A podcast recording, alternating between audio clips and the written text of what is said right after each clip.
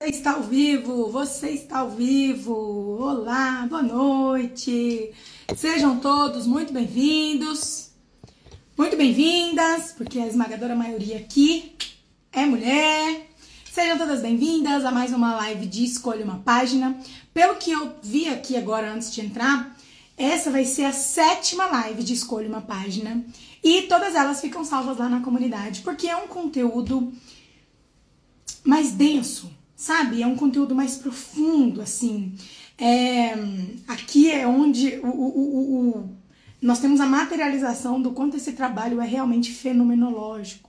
Então, muitas coisas é, são colocadas, são mostradas, muitas coisas acontecem nas lives de escolha uma página e é por isso que a gente não é, que as outras lives enfim né que não ficam salvas mas eu já fiz outras seis muito especiais e essa é a sétima. Então, deixa eu escrever aqui, ó. Escolha uma página. Eu já quero que vocês comecem me contando o seguinte. Quem já participou de Escolha uma Página, ou quem já assistiu, né? As alunas da comunidade já assistiram. Todas, é, todas elas já assistiram a pelo menos um Escolha uma Página. Mas vocês que estão... Ai, o que, que eu fiz? Vocês que estão aqui é, pela primeira vez também, me contem. Quem acabou de chegar ao meu perfil ou quem nunca antes tinha conseguido assistir a uma dessas lives, né? Porque, como eu falei, são lives que não ficam salvas. E aí depois, é, às vezes no horário você não podia, né? No, no tempo. Pra mim são lives maravilhosas de assistir na comum. Então me conte aqui, tem alguém aqui que tá aqui pela primeira vez, assim, ó. Jéssica, cheguei no seu perfil nos últimos tempos, ainda estou me ambientando e eu nunca assisti live de Escolhe uma Página. O que, que é isso? Estou aqui pela primeira vez.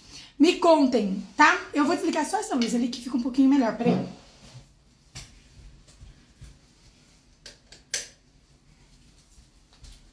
Vou ligar a outra.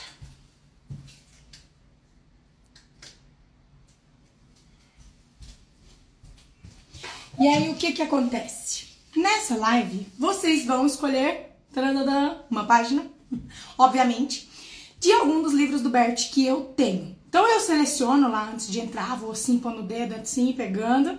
E aí eu coloco aqui numa ordem, que pode ser que eu siga essa ordem, pode ser que não.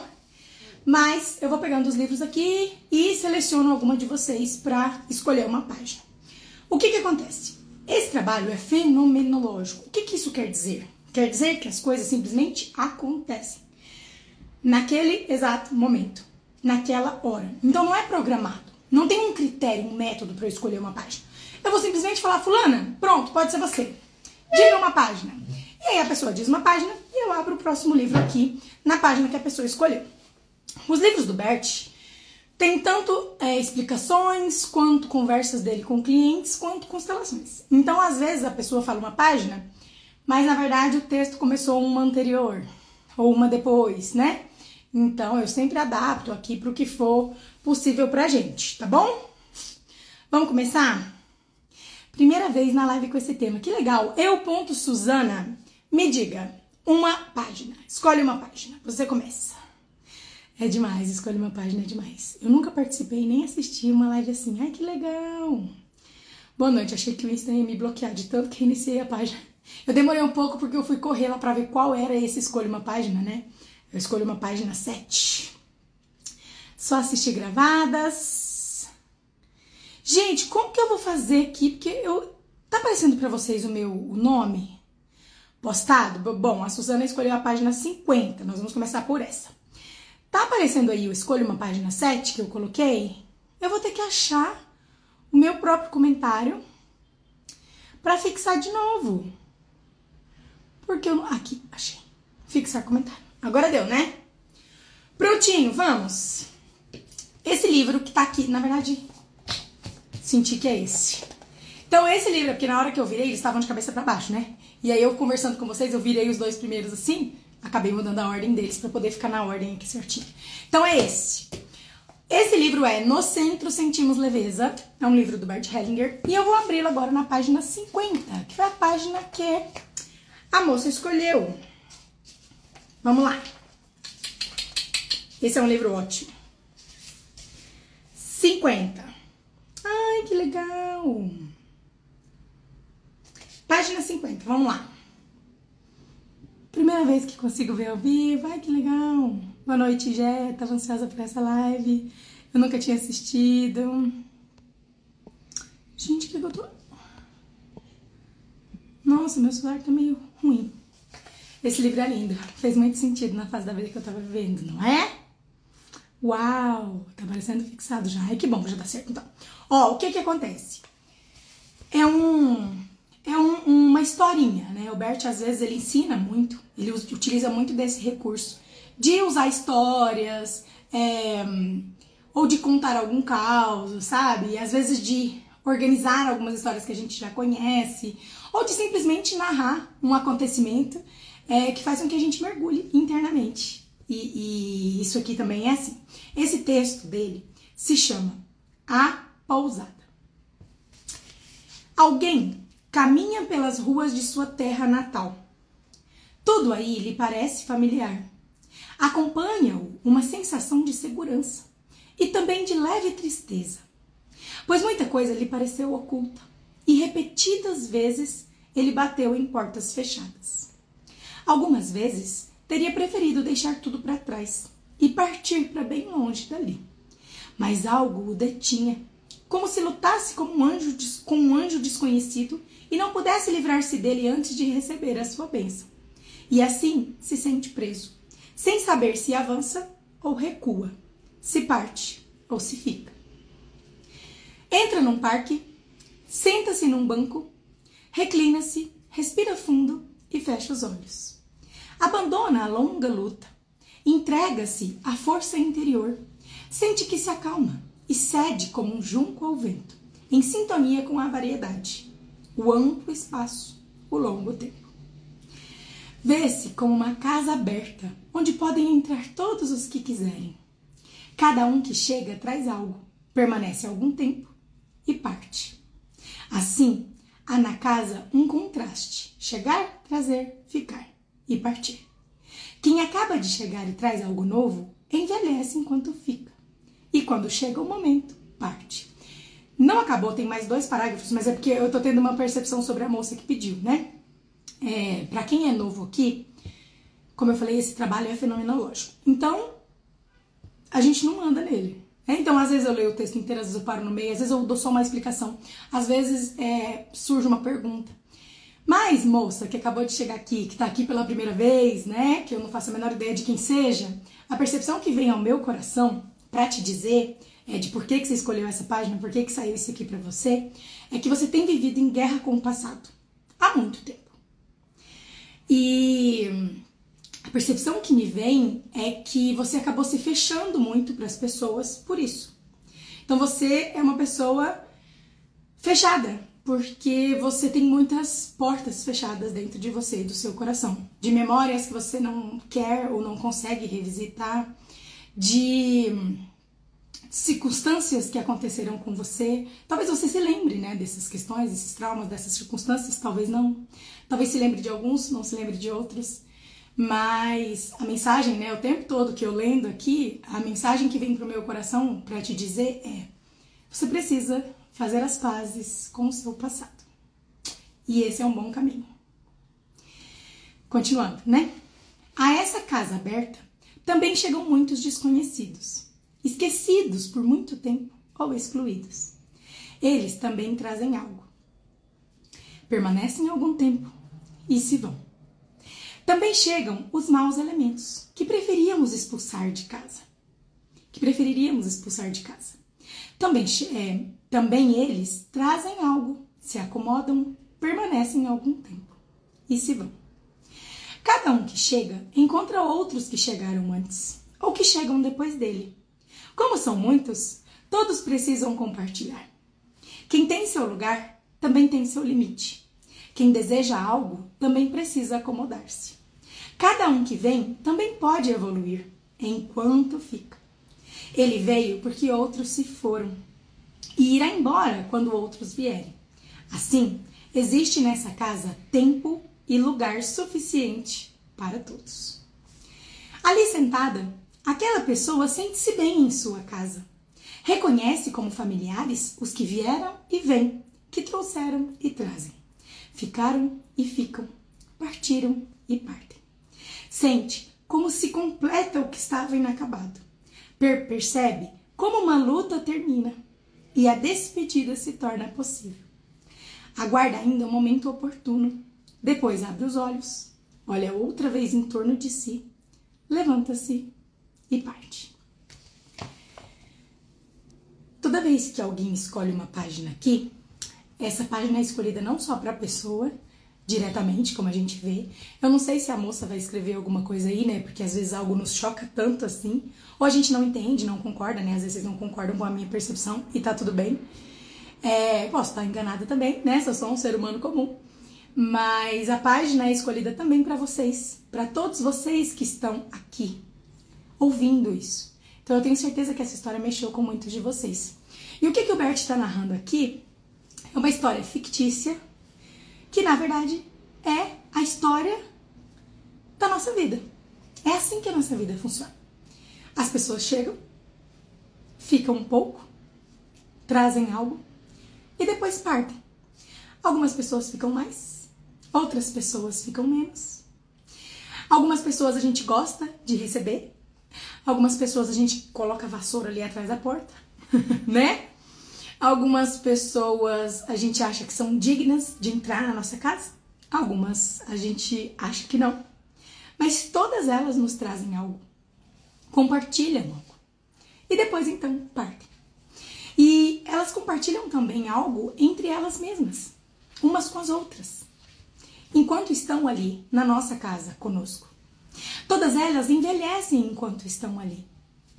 E aí o Bert Hellinger fala, né, para nós reconhecermos principalmente como familiares essas pessoas. E ele fala de pessoas que foram excluídas, pessoas que foram esquecidas, pessoas que para nós, né, são, é, a palavra que ele usa é maus elementos. É, e todos nós temos isso, né? Todos nós temos aquelas pessoas que a gente, né, acha que não, não merecem a nossa companhia. E muitas vezes são pessoas da nossa família. E toda vez que você exclui um membro da sua família, o que você está dizendo é: eu tenho mais direito de pertencer à nossa família do que você. E isso não é verdade. Porque todos têm igual direito de pertencer. Nenhum de nós prestou concurso para estar tá aqui na vida ou para chegar nesse sistema, entende? Todos nós recebemos a vida como um presente, um verdadeiro presente. E todos nós recebemos com essa vida algumas chances, alguns limites é, e um destino também. E quando chegamos em um sistema, né, quando existimos em um sistema, nós pertencemos. Ponto. Isso é garantido para nós, para sempre. E não importa o que nós façamos, nada nos tira o direito de pertencer. Então, talvez algum familiar ou alguns familiares dessa moça e de muitos de vocês que se sentiram tocados com esse texto tenham ferido vocês, tenham feito coisas que vocês não aprovam, tenham feito coisas inclusive abomináveis, absurdas. Ainda assim, eles têm o direito de pertencer. E como bem sabe o pessoal que me segue aqui sempre, desrespeitar essa lei, infringir essa lei, traz muitos efeitos. Um bom exemplo são as doenças a maioria das doenças vem é, para incluir alguém que foi excluído. Então, se você tem filhos, por exemplo, e seus filhos adoecem muito, pode ser que essa doença esteja trazendo para você, esteja a serviço do seu sistema dessa maneira. De uma raiva que você tem de alguém, da sua família, de pessoas que não foram incluídas, por qualquer que seja a razão, de pessoas que não foram compreendidas. Né? Então, vê, ele diz: mesmo aqueles mal elementos que nós achamos que não merecem entrar na nossa casa, que nós queremos expulsá-los, mesmo eles trazem algo. E essa é uma ideia que a gente tem dificuldade de conceber. Que nós recebemos algo de bom das pessoas que nos fizeram mal. Muitas pessoas ficam presas em relacionamentos anteriores, relacionamentos que elas alegam ser, terem sido abusivos, tóxicos e toda aquela nomenclatura bonita, né? Pessoas narcisistas e tudo mais. A pessoa fica presa naquele relacionamento anterior simplesmente porque ela não reconheceu tudo o que ela recebeu. E ela recebeu muito. Muito. Então fica aí, né? Eu acho que duas dicas para todos vocês, mas principalmente para moça, né, que pediu a página. Olhe com, né, de verdade, com bons olhos para todas as pessoas da sua família. Faça as pazes com o seu passado. E também reconheça tudo que você recebeu de todas as pessoas. Seja o que é fácil reconhecer, o que você sabe, o que você viu, seja o que é desconfortável, né? Quem vai ousar olhar para um vilão e dizer: o vilão fez muito para mim? As pessoas têm dificuldade de falar quando a vida delas melhorou com a Covid. Quando, sei lá, foi o ano que elas mais ganharam dinheiro, ou foi o ano que elas redescobriram quem elas são, ou foi um ano bom para elas. Elas se sentem muito mal, com muita culpa. Por terem né, sido privilegiadas quando muitas pessoas não foram. Então, como nós vamos ousar reconhecer o que alguém que é muito mal fez por nós? Mas esse é o caminho da liberdade, da leveza, da solução, da cura, do amor e principalmente da vida, né? Um caminho de volta à vida. Viu?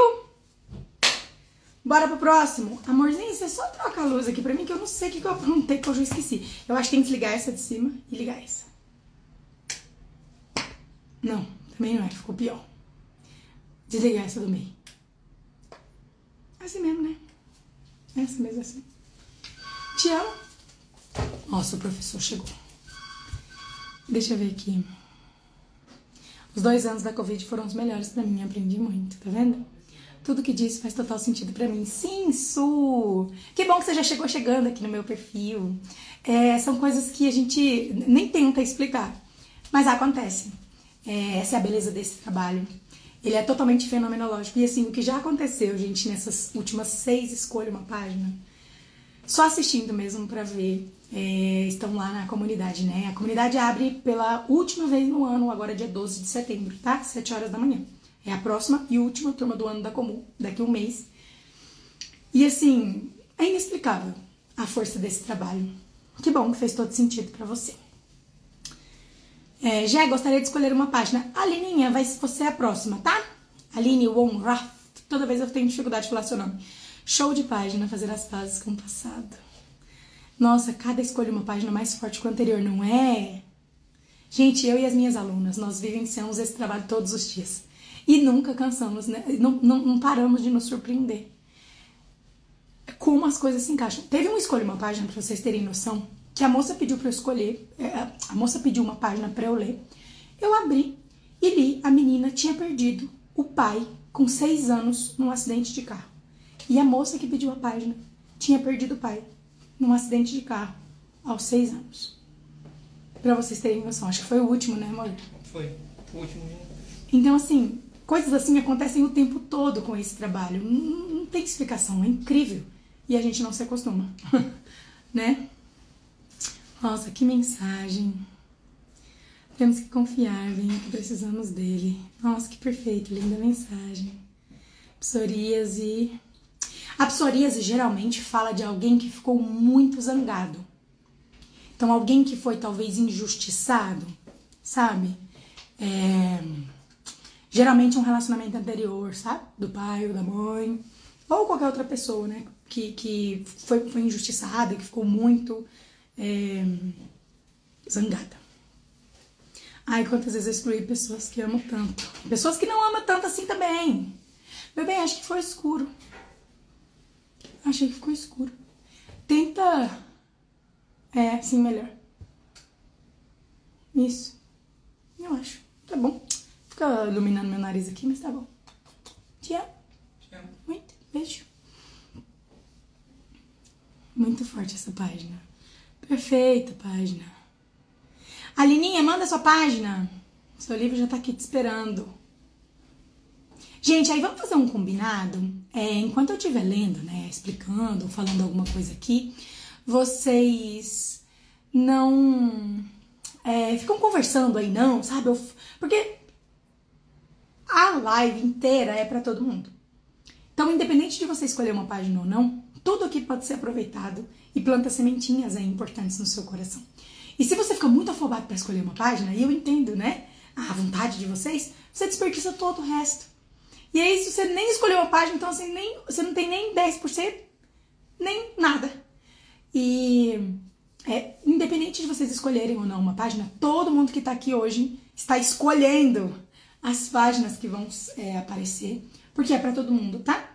Então, assim, às vezes eu tô, tô falando aqui, tô explicando, eu tô no meio da leitura, vocês estão escolhendo uma página, uma página, uma página. Respire um pouquinho. Ah, é, eu falo muito isso lá na comunidade, as meninas já entendem um pouco, né? É, mas aqui no Instagram eu tenho sempre que lembrar. Jé do céu, o que foi aquele quadro de frente com a Jéssica? Corri para ver na comunidade. Gente, essa semana estreou De Frente com a Jéssica, que é um quadro que eu faço uma reunião no Zoom com pessoas aleatórias, com seguidoras. Então, em algum momento da semana, né? Não sei se vai ser uma vez por semana ou com mais dias, tipo uma vez a cada 10 dias, enfim. Eu simplesmente jogo um link no Zoom lá nos stories. E aí, quem entrar, entrou. A hora que dá uma quantidade de pessoas, dessa vez eu deixei entrar 30 pessoas. E aí eu. Depois eu pensei, podia ter deixado entrar mais um pouco, mas enfim, né? Vamos testando. E aí eu abro o Zoom com alguém lá e a gente conversa. E foi tão bacana, tão especial, já deixei salvo lá na comunidade. Foi demais mesmo, demais. É, quem quiser participar, fica de olho aí nos stories. Porque aí a hora que enche a sala eu vou e apago, né? Eu vou e excluo o link. Alininha, você falou a sua página, eu não tô sabendo. Ah, 84. Beleza, obrigada. Já vou pegar aqui a página. É, tenho três tios excluídos, olha. Concordo. Acalmemos nossos corações. Como eu perdi essa história até agora, eu não sei. Queria ter participado de frente com a Jé. Foi incrível de frente com a Jé. Não, foi demais, sério. Que ideia arretada de frente com a Jéssica. Eu, né? É a hora que eu tô descansando é a hora que minha cabeça mais funciona. Foi tão rápido, quando eu já tinha esgotado mulher, acho que não deu 15 minutos, sei lá, 10 minutos, não sei. Porque muita gente, ele ficou, né? Muita gente tinha pedido para entrar, mas aí já tinha esgotado e ficou lá na espera. Foi ótimo de frente com a Jéssica, foi mesmo. Bom, vamos lá, página 84. Esse próximo livro se chama Você é um de nós. Não é um livro do Bert Hellinger, mas é o livro que originou tudo que as pessoas chamam hoje de pedagogia sistêmica, né, da Marianne Frank. E é, ela tinha né, um, um, contato um, um, direto com o Bert e ela começou a fazer esse trabalho com crianças, claro, com todo o respaldo, com toda a responsabilidade, com toda a sabedoria, discernimento, capacidade de fazer isso. E ela chamava isso de jogo da vida. E ela fazia algumas é, é, constelações, né? Com as crianças. E foi incrível o trabalho dela. Foi daqui, né? Foi a sementinha aí que trouxe o que as pessoas chamam hoje de pedagogia sistêmica, por mais que as pessoas não façam com as crianças. É, porque, como eu falei, né? Foi um caso é, assim, esporádico dela ter sentido que podia de uma. Então, foi incrível. E, mas as pessoas né, fazem geralmente, é, ensinam essa postura para os professores, para todo o corpo docente da escola. E aí se chama Você é um de nós. E aí, aqui na capa, tem um dente, tá vendo? Com as raízes aqui do dente, ó. E aí uma raiz tá escrito papai, uma raiz tá escrito mamãe. Tá pai e mãe, né? E o dente é a criança. Então é como se né, nós começássemos a olhar para a criança e entender que a criança é o que a gente vê de fora, né? É o dente. Mas tem ali o pai e a mãe como raízes daquela criança. E se isso não é considerado, a criança vai ter muitos problemas na escola, a professora vai ter dificuldade. Então, assim, tantos, tantos, tantos problemas disciplinares ou problemas de dificuldade de aprendizagem é, ou de indisciplina, né?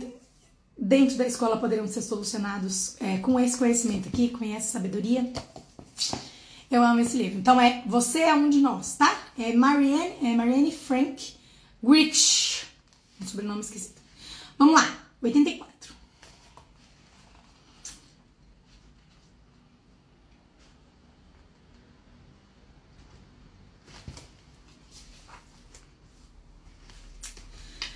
Ah, deixa eu ver aqui.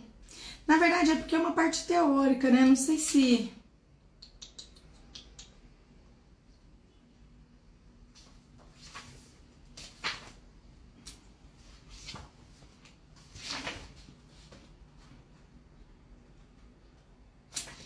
Então, é uma explicação muito teórica e muito, assim, científica, né? De artigos e tal. Acho que não faz sentido para nossa hoje para nossa aula. Eu vou ler o último antes da 84, tá? Pode ser? Porque isso aqui é ela contando, porque o livro é, um, é tipo uma. Ela está documentando o trabalho que ela fez. Então, ao mesmo tempo que ela traz algumas coisas das crianças, ela também é, faz, documenta isso, né? Com artigos, com explicações. Ela faz como se fosse um. Sabe um trabalho acadêmico mesmo? Que você coloca, né? As questões ali. Então, eu vou ler o último. É, aqui. Abrindo o caminho que leva ao pai. Ai, Aline, pronto. Já entendi tudo. Algumas meninas, né, eu conheço daqui, sabe? Então, enfim, vamos lá. Ó. Tem um menino que se chama Joshi. Josh vivia, não chama, né? Abrindo o caminho que leva ao pai, é o nome. Josh vivia com sua mãe e seus três irmãos. Contava pouco sobre sua casa, sua mãe e seu pai. Só falava esporadicamente. Então, esse moço é um aluno, né? É um, um adolescente, ele pré-adolescente. Um dos alunos da sala dela com quem ela trabalhava, ela tá contando o caso dele. Quando nós jogamos o jogo familiar, é não é jogo da vida, não, é jogo familiar, que ela era o nome que ela deu. Ele também quis constelar. Ele havia percebido muito bem como a cada constelação se desenvolvia um respeito pelo destino da família. E aí ele disse: Desde algum tempo sinto que pertenço a meu pai, mas vivo com a minha mãe. E aí aqui eu queria chamar a atenção de vocês, todos vocês que têm filhos aqui, o quanto as crianças são perceptivas. O quanto uma criança que consegue se expressar bem, que tem essa liberdade, que está num ambiente seguro, consegue é, perceber coisas que é, no, é, não, não saltam aos olhos de nós adultos. E a gente acha né, que eles não estão ali percebendo. É, quantas vezes as pessoas, não, mas eu nunca briguei com meu marido na frente dos meus filhos. Eu falo, mas se isso bastasse, né? Se fosse só isso. Gente, tem criança que vai dormir na cama dos pais porque a mãe não quer ficar com o pai. E a criança, no fundo do coração, ela sente que ela precisa proteger a mamãe do papai. Então a criança tá lá não porque ela precisa, mas porque ela sente que a mãe precisa ou que o pai precisa. Entende? Então a gente tá muito, né? As nossas crianças estão muito conectadas a nós. Ela não, tem isso de, ah, não, ela não viu, não, o que os olhos não veem, o coração não sente. Não é assim, né?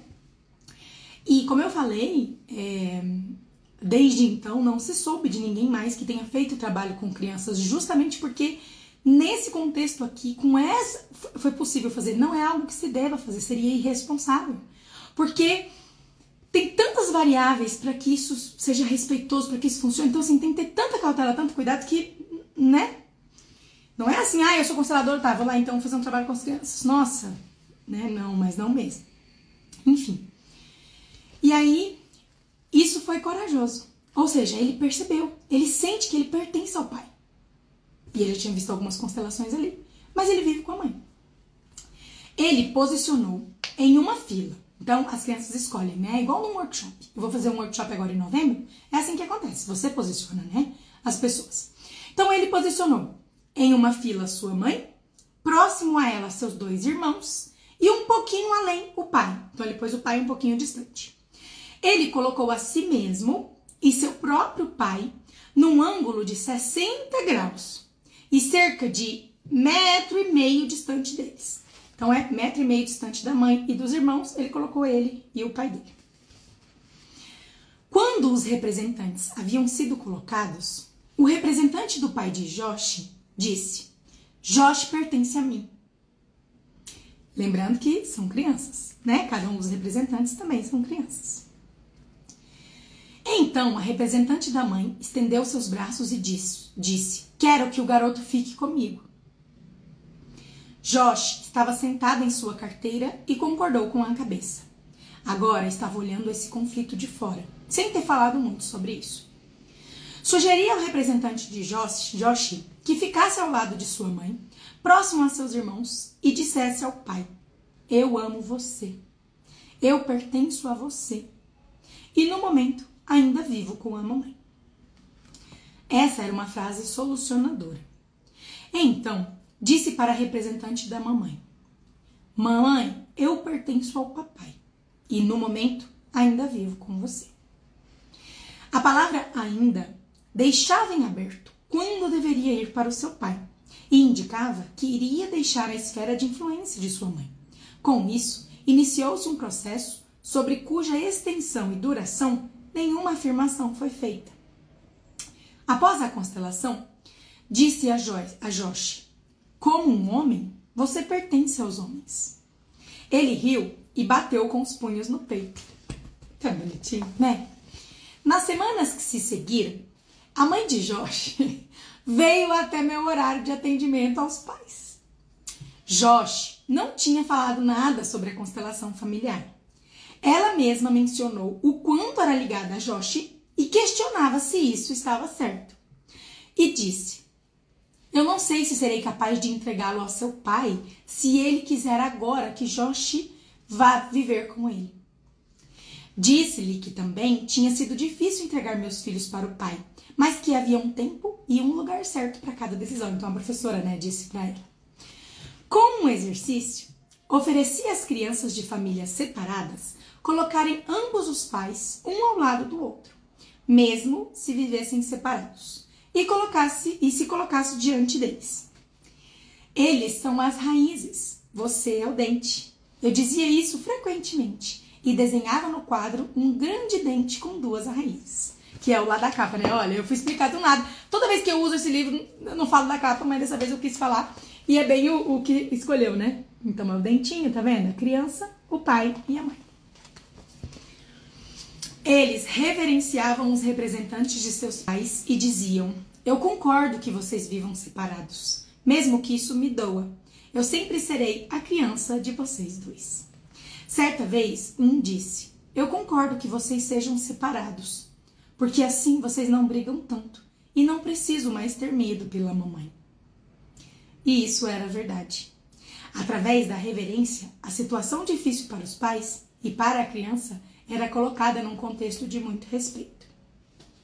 Uma vez, um garoto disse que pensava que essa reverência era sem valor. Expressou-se assim. Contudo, depois disso, tinha se sentido muito bem e muito forte.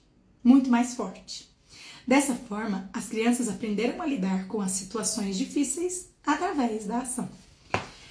Então, Alininha, não sei se eu preciso explicar, né? Porque a aluna aluna já tem uma compreensão tão maior das coisas. Se eu não me engano, Aline, você me, me corrija se eu estiver errada, você tem só filhos homens, né? Só filhos. É... Não sei, se, talvez você tenha alguma menina, mas eu sei que você tem mais homens do que, pelo menos, né? né? Uns três filhos homens, três filhos. É, no workshop também você percebeu que perdeu, enfim, não sei se é um menino, uma menina. De todo modo, é, o aprendizado que fica para você é reconhecer que seus filhos, como homens, pertencem ao papai.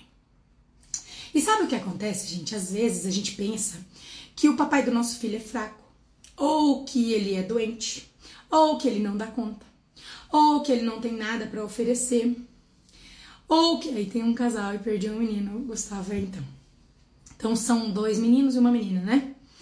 É, ou que ele não tem nada para oferecer, ou que é, é melhor as crianças, né? As crianças estão mais seguras conosco, estão melhores conosco, ou porque nós esperamos algo daquelas crianças, né? Elas preenchem algo para nós, ou porque simplesmente, né, como uma forma de proteção às crianças. Então nós queremos proteger as crianças dos pais delas. E isso é péssimo em tantos níveis. É, é, vocês vão ver minha sequência do Dia dos Pais. O tanto que é importante a conexão dos filhos com os pais, principalmente os meninos, mas as meninas também falam muito aqui para vocês, né? É, que são mulheres que me acompanham, da falta que o pai faz, do quanto é importante que as crianças tenham todas, né, um tempo na esfera dos pais. Os meninos vão para a esfera do papai e não voltam. As meninas por um tempo até vão, depois elas voltam para a esfera da mamãe. É, então, entender que nós não temos controle com relação ao destino dos nossos filhos e não podemos protegê-los do pai deles. A cada vez que queremos fazer isso, nós só os jogamos ainda mais lá. Então, concordar com o pai que nós escolhemos para o nosso filho, é, entender que ele é o pai certo, Nossa, minha bateria. Olha, o Igor pôs aqui eu não pus carregar. Gente, mas 5% tem tempo pra eu desligar com vocês. É, entender que eles são os pais certos para os nossos filhos, porque são os únicos pais possíveis. Então, são os pais perfeitos, né? E permitir que eles vão até o pai. Abrir o caminho entre eles e o papai deles. É, isso é muito importante. Muitas crianças, muitas pessoas, mulheres, homens, adultos, crianças, não vão até os pais porque a mamãe não os abençoa, não permite, é, e isso traz péssimos efeitos para a vida. Com o trabalho de te mandar foto do papai, nem consegui escrever, tá vendo? Eu recebi tantas fotos hoje, gente. Ai, tantas fotos bonitas. Meu pai me fez muita falta. Ai, Jé, como é bom olhar para meu marido e ver a sua força e o quanto ele, como pai, vai oferecer para nossa filha. E o que que acontece? É, a gente que não enxerga muitas vezes a força da pessoa, né? Muitas vezes o homem é tão cheio de problema, mas ele tá aqui, vivo. Então ele tá fazendo de tudo para estar tá ali ainda com você, para estar tá ali te oferecendo alguma coisa, para oferecer algo para esses filhos. É, um destino mais fácil para algumas pessoas seria a morte. E mesmo assim, por amor à família, as pessoas estão ali. Principalmente homens fazem isso. Só que a gente não vê. A gente não enxerga isso como força. A gente acha que é fraqueza. É igual ir embora, né? A gente tem certeza que um homem que vai embora que abandona uma família é sempre um homem fraco, é sempre um homem covarde. E na, muitas vezes, muitas vezes não é. Muitas vezes é necessário muita coragem para ir embora. Muitas vezes é necessário muita força para ir embora. Quando você sente que não é o suficiente para aquela família, que talvez você não faça bem para aquela família, ou que você tem um fardo muito pesado para carregar, que as pessoas, né, especialmente seus filhos, vão, vão correr o risco de pegar também e de carregar. Muitas vezes esses homens estão carregando um destino difícil pela família e eles pensam, né? Tem certeza, na verdade, que indo embora é, vão aliviar o peso para essas pessoas que ficam. E a gente não enxerga, né? Muito obrigada, Gé. Tenho dificuldade em mandar para a esfera do pai. Pois é, pois é. Então, por que, que você escolheu essa página já entendemos. Meu Deus, hoje é tudo eu. Joyce, você agora é a próxima. Joyce Martins. Você, me diga uma página do próximo livro ali. Exatamente isso, Gé, eu não via. Tô até sem ar aqui. Posso escolher uma página, Gé? Então, vou, vamos ver, né? Vamos continuar aqui. Minha mamãe não permitiu que eu e meus dois irmãos fôssemos para a esfera do papai, embora casados até hoje. Mas deixa eu te falar uma coisa. Isso quando são crianças, né? Agora somos todos adultos e eu tenho certeza que tem um monte de coisa que a sua mãe não permitiu, você fez. Hum? Pra cima de Moá aqui, ó. Então agora essa desculpa não cabe mais, entendeu? Com permissão ou sem permissão. agora você, você pode e deve fazer o que, né? E, e, assumir aí. Que live incrível, não é? Ai, Rodolfo, essas escolhas, uma página são muito boas. 89 a Joyce escolheu. Agora que eu vi que é você, Joyce, Joyce, Ai, meu coração. Hoje vivi uma situação de ver minha filha diante do pai e me contive em não interferir, em deixar os dois de frente um para o outro, aceitando. Olha, excelente. Misericórdia, meu coração. Que alegria estar aqui. Te conheci pelo Gestcast no Spotify. Gente, eu, tantas pessoas chegaram até mim pelo Spotify. Fiquei sabendo ontem, fiquei chocada, porque certa pessoa pesquisa constelação familiar, né? Gente, eu fiquei muito feliz. Você é maravilhosa. Muito, muito obrigada por compartilhar a constelação com a gente. Beijo, Josi Cardoso. É... Vamos lá, então. É, qual página que ela falou? Deixa eu só voltar aqui, não precisa repetir, não. É 89, né? Eu estava pensando na 89 também. Isso aqui também sempre acontece, tá? Não escolho uma página. Sim. Uma pessoa era uma pessoa escolher, quando essa outra pessoa escolhe, essas duas iam escolher a mesma página, é muito engraçado. Vamos!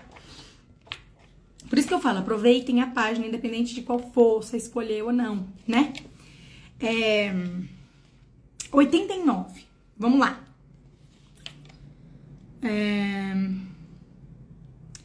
Como tá no meio de uma constelação, deixa eu ver aqui onde começa pra gente achar Deixa eu ver onde. Porque esse livro do Bert é Para que o Amor Dê Certo, tá? Esse livro. E aí o que que acontece?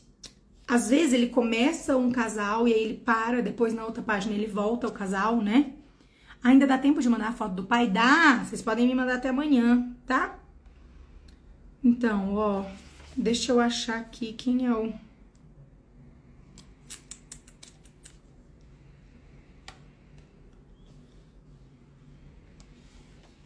Onde eu vou achar o começo? Vixe, Maria, é uma coisa muito grande. Uma constelação muito grande. Deixa eu ver o que, que tem aqui no 89 mesmo, assim. Que às vezes é só um trechinho, né? É...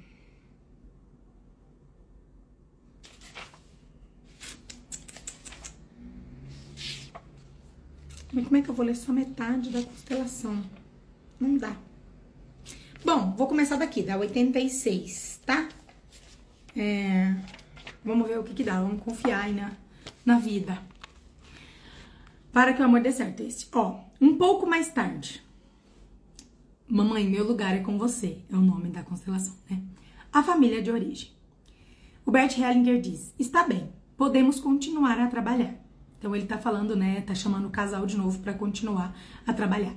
Esses workshops do Bert duram muitos dias, né? Agora o meu super workshop, que eu vou fazer agora em novembro, vai durar três dias e meio.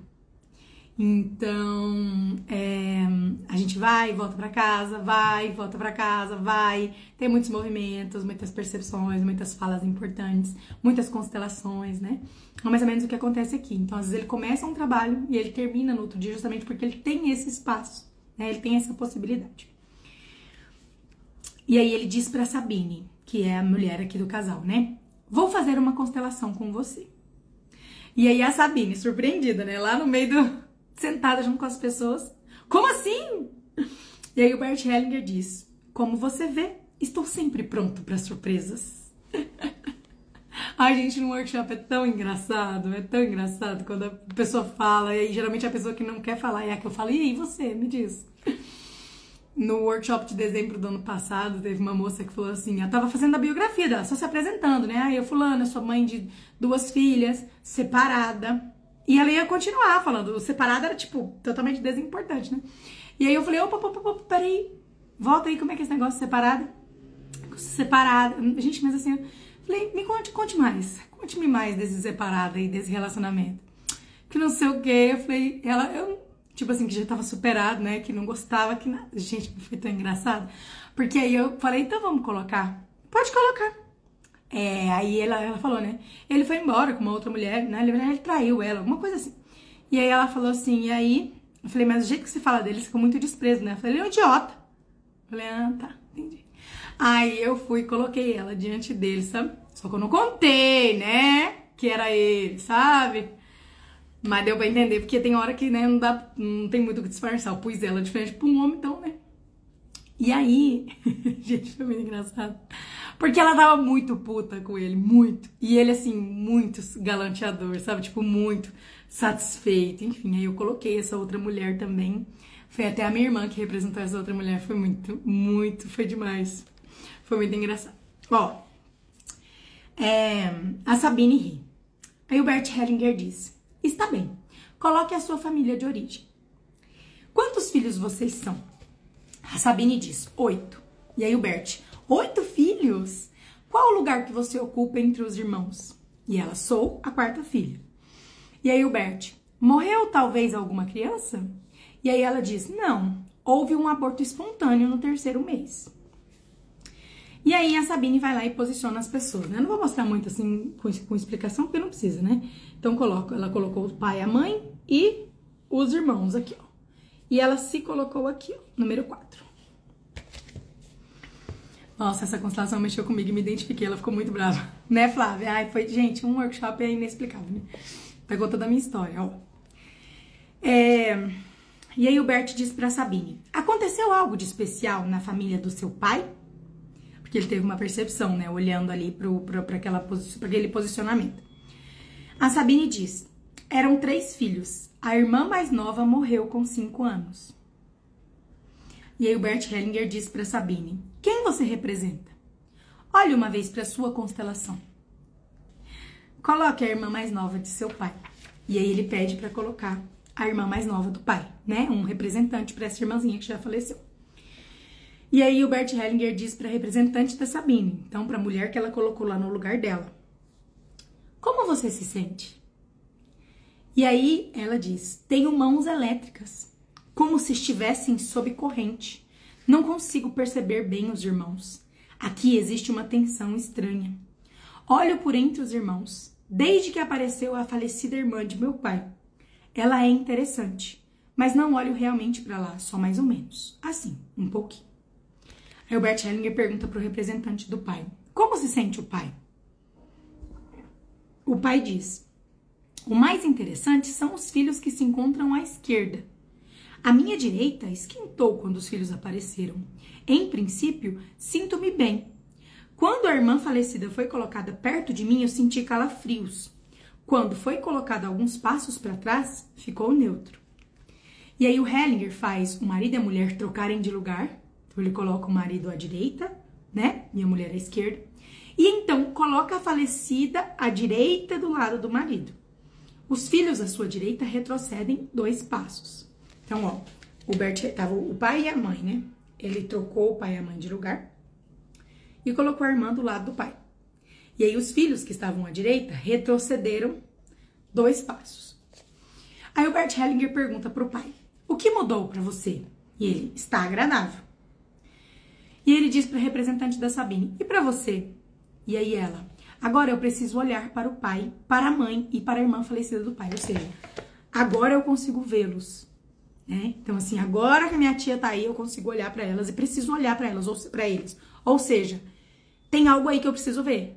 Tem algo para resolver. Tô esperando, tô aguardando, né? Ou então, é, isso é importante para mim.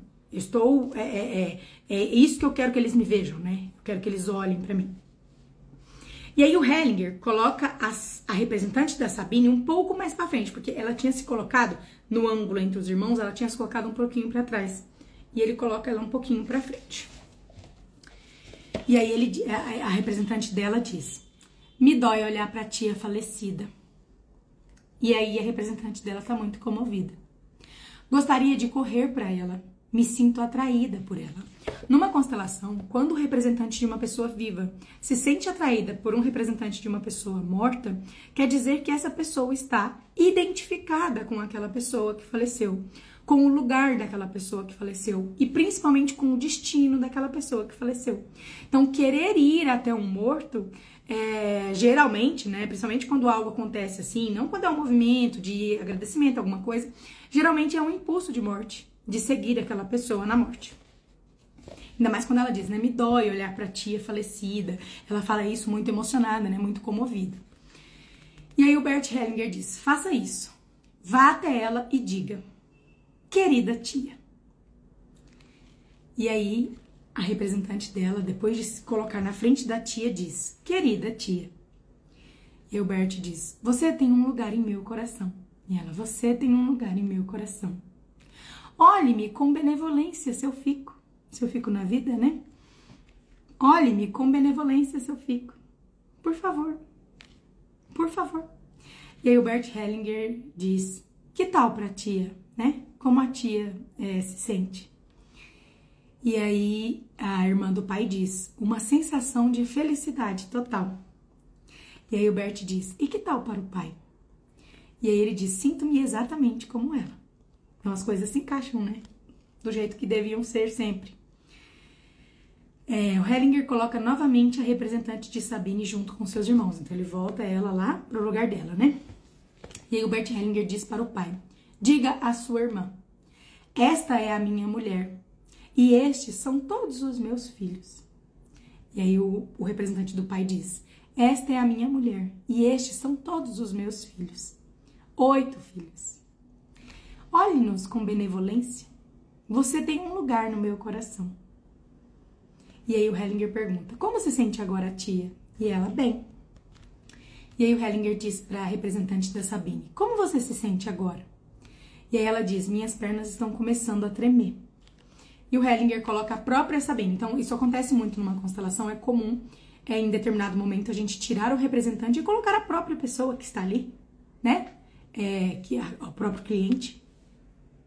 E o Bert Hellinger diz para Sabine: Agora vou lhe mostrar a solução. E aí o Hellinger coloca a coloca ao lado da mãe, do pai e da falecida irmã do pai. Então agora eu vou mostrar o desenho para vocês, tá? Eu não fico mostrando toda hora porque é, mas eu, isso aqui é importante. Então, ó, tá vendo? O pai, a mãe, a irmã falecida do pai. Aqui estão todos os filhos. Esse é o lugar da Sabine, ó. E aí o Bert coloca ela aqui do lado da mãe. E é bem aqui que Joycezinha entendeu o que é para ela se ela ainda não tinha entendido, né?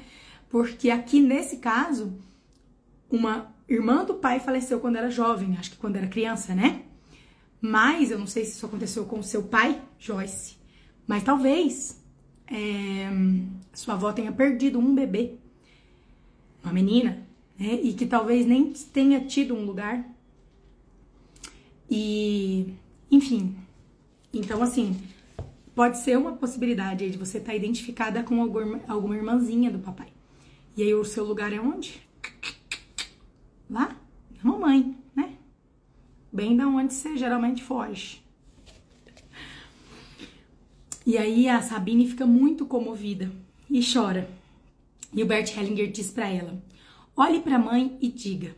E é isso que serve para você, viu, dona Joyce? A próxima vez que você vê a sua mamãe, você pode dizer essa frase para ela. É... Internamente, ou bem baixinho, né? Não precisa ser necessariamente para ela ouvir, mas olhe no fundo dos olhos dela e diga: Meu lugar é com você. A Sabine chora e abaixa a cabeça. Olhe para ela, o Bert diz. Como você a chamava? E aí a Sabine, mamãe. E aí o Bert diz: Diga-lhe, mamãe, meu lugar é aqui com você. E aí o Hellinger diz: Segure-me para que eu fique. E aí a Sabine repete para a mãe dela: Segure-me para que eu fique. Fique com você. Segure, né? Segure-me para que eu fique com você, porque ela acrescentou com você, né? O Bert não, não na frase do Bert não tinha. E aí o Bert Hellinger disse para a mãe: Tome-a nos braços. Sabine permanece por algum tempo chorando nos braços da mãe e respira profundamente. O Bert Hellinger disse para Sabine: Agora, coloque-se novamente ao lado de sua mãe e olhe para o pai. Como você o chamava? A Sabine disse: Papai. Papai, eu fico com a mamãe. Papai, eu fico com a mamãe. Eu amo a sua irmã e fico com a mamãe. Eu amo a sua irmã, Sabine diz muito comovida, e fico com a mamãe. Olhe-me com benevolência. Olhe-me com benevolência. Que tal para o pai? Bom. E aí ele diz para o pai dizer para a filha: o seu lugar é com a sua mãe. O seu lugar é com a sua mãe, o pai diz. E aí o Bert diz: Agora coloque-se novamente entre os seus irmãos. Como se sente agora? A Sabine, aliviada, diz: Posso respirar novamente. E aí o Bert diz: Exatamente. Acho que isso é tudo. E aí tem mais um pedacinho aqui que eu sinto que é, eu preciso ler para vocês da página 92, tá? A dissolução de identificações. Bert Hellinger para Sabine. Gostaria de esclarecer uma coisa a esse respeito. Um sistema familiar necessita estar completo.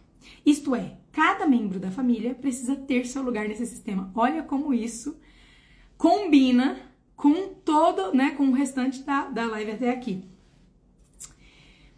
É, precisa ter o mesmo direito de pertencimento. Quando uma criança morre precocemente, como a irmã de seu pai, então essa criança frequentemente é esquecida e não é contada entre os demais irmãos, né? principalmente quando é uma perda né, de bebê, um aborto.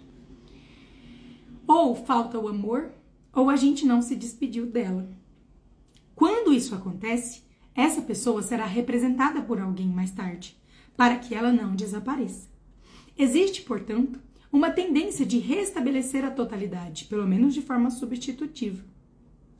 Então, as pessoas inocentes são tomadas a serviço, a esse serviço sem que ninguém seja culpado, sem que ninguém o deseje. Ninguém obrigou ou disse algo a ela. Isso vem das profundezas. Existe essa identificação. Então, você se sente como a irmã de seu pai. Você se coloca de fora, como se não pertencesse ao sistema. Assim como você fez aqui. Você não pode se dirigir a outros porque não se sente pertencente. Está relacionado com isso. Essa é a identificação. A pergunta é: como se dissolve isso? A identificação atua fazendo com que eu seja como a outra pessoa, mas eu não a vejo porque sou como ela. Na constelação, essa pessoa é colocada em frente à outra. Portanto, a tia foi colocada à sua vista. E agora o amor flui de você para ela. Esse amor dissolve a identificação. Esse é o primeiro passo. Mas ele não basta aqui. Necessita-se dar mais um passo adiante em direção à solução. Se a filha está identificada com a irmã do pai precocemente falecida, então tiro a filha da esfera de influência da família paterna e a coloco na esfera de influência da mãe. Isso também dissolve a identificação. Para as meninas, é especialmente bom ficar ao lado da mãe. Depois de colocarmos isso em ordem, você pode ficar entre seus irmãos e agora está livre, mas somente se você quiser. A Sabine ri e assente com a cabeça. É somente se você quiser, né? Porque às vezes a pessoa não quer também. E a gente concorda, né? E respeita. Caramba, surgiu uma ficha aqui para analisar. Hum, eu fiz um movimento muito parecido no velório do meu pai. Pedi para ficar um pouco mais para ficar mais um pouco com a mamãe. Que bom, Elaine. Que lindo, que lindo. Que perfeição. Uau, que forte já é, né? Que linda. Que constelação. Uau. Ai, gente, assim, olha, eu já fiz, já atendi é, milhares de pessoas. Seja em, sabe, workshop ou individual. E assim, a gente nunca deixa de se surpreender. Todo workshop que acaba, minha tia fala assim, quando ela participa, né? Nossa, o de hoje foi bonito, né? Nossa, as constelações bonitas. Eu acho que o de hoje foi o mais forte até aqui. E aí, cada vez a gente, é, enfim, se vê mais, né? Oi, Jéssica, querida, eu tava na aula. Isso aconteceu na minha família. Minha mãe perdeu três irmãos, duas bebês e uma muito jovem, olha. Por isso que as suas tias tiveram tanto problema aí, né, dona? Arrepiei, aconteceu comigo, muito forte. Nossa, que forte isso. Minha net tá ruim e parece que perdi o que era pra mim. Provavelmente. Viu, dona Ana? Provavelmente, mas assim, certamente. Depois que bom que você assiste lá na Comum. Eu me senti atraída pela irmã da minha mãe que morreu com 4 anos. Nossa, Cida, é verdade. Nossa, é uma história muito difícil, né? A gente leu essa história da Cida é, numa das lives no Mortes Trágicas na Família. Nossa, foi uma live surreal. É... Perfeito. Que lindo, aos prantos. Exatamente para mim, tudo. Exatamente mesmo, Flávia. Exatamente mesmo. Que maravilhoso. É lindo, né, Suzana? Que bom. Acho bom quando vocês chegam aqui pela primeira vez e conhecem esse trabalho. A minha hashtag aqui, minha e do pessoal, é que bom que eu sei. E é justamente por isso, porque se a gente não faz a menor ideia disso, né? a gente não tem a menor chance contra os problemas. Então, assim, eu fico feliz quando cada vez mais pessoas sabem. Tom com uma dificuldade de prestar atenção, uma aflição, peito apertado, mãos inquietas, e não estava assim antes. Será que estou fugindo de algo? Pode ser, pode ser sim. Ah, o amor, o incrível amor. Já queria escolher uma página. Pode dizer, Leidiane Leal. Lindo. Uou! E quando os pais colocaram em uma filha o nome da irmã falecida, aí que é mais difícil, né? Eu tenho um Reels aqui, que acho que teve muita visualização. Nossa, o povo me encheu o saco naquele Reels. Porque um Reels, gente, você tem 15 segundos para responder, então não dá pra vocês dar uma aula, né? Enfim, aí ela tava perguntando, né, se tinha algum problema colocar o nome de uma pessoa falecida num, num bebê. E aí eu tava dizendo exatamente isso. E não é que, se você não colocar o um nome, pronto, quer dizer que essa criança não vai representar. Não. Mas quando você coloca o nome, você catapulta, né? É como se você batesse um carimbo, assim, tipo, é essa aqui mesmo. Ô, ô, ô, ô, sistema, ó, ó, quem que vai representar minha tia? Aqui, entendeu? Então, assim, é mais um peso, é mais uma coisa de, naquela direção, naquele caminho. É, eu já contei aqui outras vezes que eu atendi uma irmã Lá na minha cidade tinha um colégio é, de freiras e eu atendi uma irmã. E o nome dela era o nome de uma irmã que faleceu, que tinha falecido nos braços do pai. E ela tinha um nome idêntico, assim, nome, sobrenome, sabe? Tanto é que ela usava a identidade. Eu sei que tinha um documento lá, eu não vou lembrar exatamente qual é a história, mas quando ela foi entrar lá no para ser freira, né, para seguir lá o o que ela tinha que fazer, os estudos para se cadastrar lá, é, pareceu que ela tinha mentido, porque ela tinha usado, é como se ela tivesse ficado inclusive com tipo, tá, tô aqui, pega o documento também da sua irmã, tanta coisa, que a idade, que era acho que era dois anos mais velha irmã, sabe? Não, não era dois anos, né? Uns quatro anos, eu acho. Enfim. Então, acontece bastante, né? Infelizmente. Lindo, muito, muito lindo. Como é forte. Deixa eu escolher uma página. É, para mim, as três páginas se complementaram. Que forte, que lindo. É isso. É, cadê a moça que eu já tinha falado para ela escolher? Oi, sua linda. Boa noite, meninas. Uma vez você teve percepção que meu filho representou irmão gêmeo pro meu pai. Nossa, isso caiu tão forte para mim, foi muito real. As percepções são incríveis, né? Também não dá pra gente explicar. Eu simplesmente sei. Enfim, né? É muito legal. No de frente com de frente com a Jéssica, isso ficou muito claro. É, o quanto eu enxergo, né? E, e assim, o quanto as minhas percepções têm força. Eu fico muito feliz por isso, porque de novo, não é uma coisa assim, tipo, ai, porque eu sou especial, porque eu sou maravilhosa não, né? Eu simplesmente fiz o meu melhor e, e segui esse caminho, resolvi minhas questões, minha vida, fico na postura, no meu lugar. É, e, e, né? Então, assim, é, é, é, é, esse trabalho, a força é do trabalho, né? Não minha. Mas eu fico muito feliz, muito feliz mesmo de poder ajudar as pessoas de maneira tão certeira. Na minha última constelação, houve um movimento muito parecido.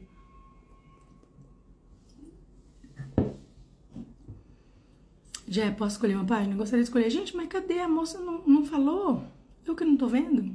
Eu queria 27. Ó, tá vendo? Um monte de gente falou 27 e a moça também falou 27. Aqui é assim. Foi muito forte a live das mortes trágicas e hoje essa constelação toda se encaixando. Né? A aula de mortes trágicas na família também tá salva na comunidade. A Cida é a filhada da minha mãe, que é gêmea da que morreu muito forte. Pois é, então, foi isso que a gente viu, né? Cada vez fico mais confusa. Ainda bem que estou aqui. Que bom que está aqui. É... Que bom que eu sei. Cadê? Que bom que eu sei. Não, que ótimo que eu sei. Super, mega feliz de estar aqui. Sinto que tenho identificação com alguém, pois desde muito nova tenho a sensação de que morreria jovem. Meu avô morreu com 50 anos, pode ser, né? Não, não é uma mulher, eu acho. A percepção que me vem é que é uma outra pessoa, não essa, tá? Já tenho duas filhas e perdi uma, mas acho que elas têm sintomas da minha perda. Te espero na comunidade. É lá que vocês resolve, resolvem isso. Primeira vez, meu pai tirou a vida dele, tudo na família mudou. Poxa, Isabel, sinto muito. Sinto muito, viu? De coração, mas você tá no lugar certo. Fico feliz que você esteja aqui.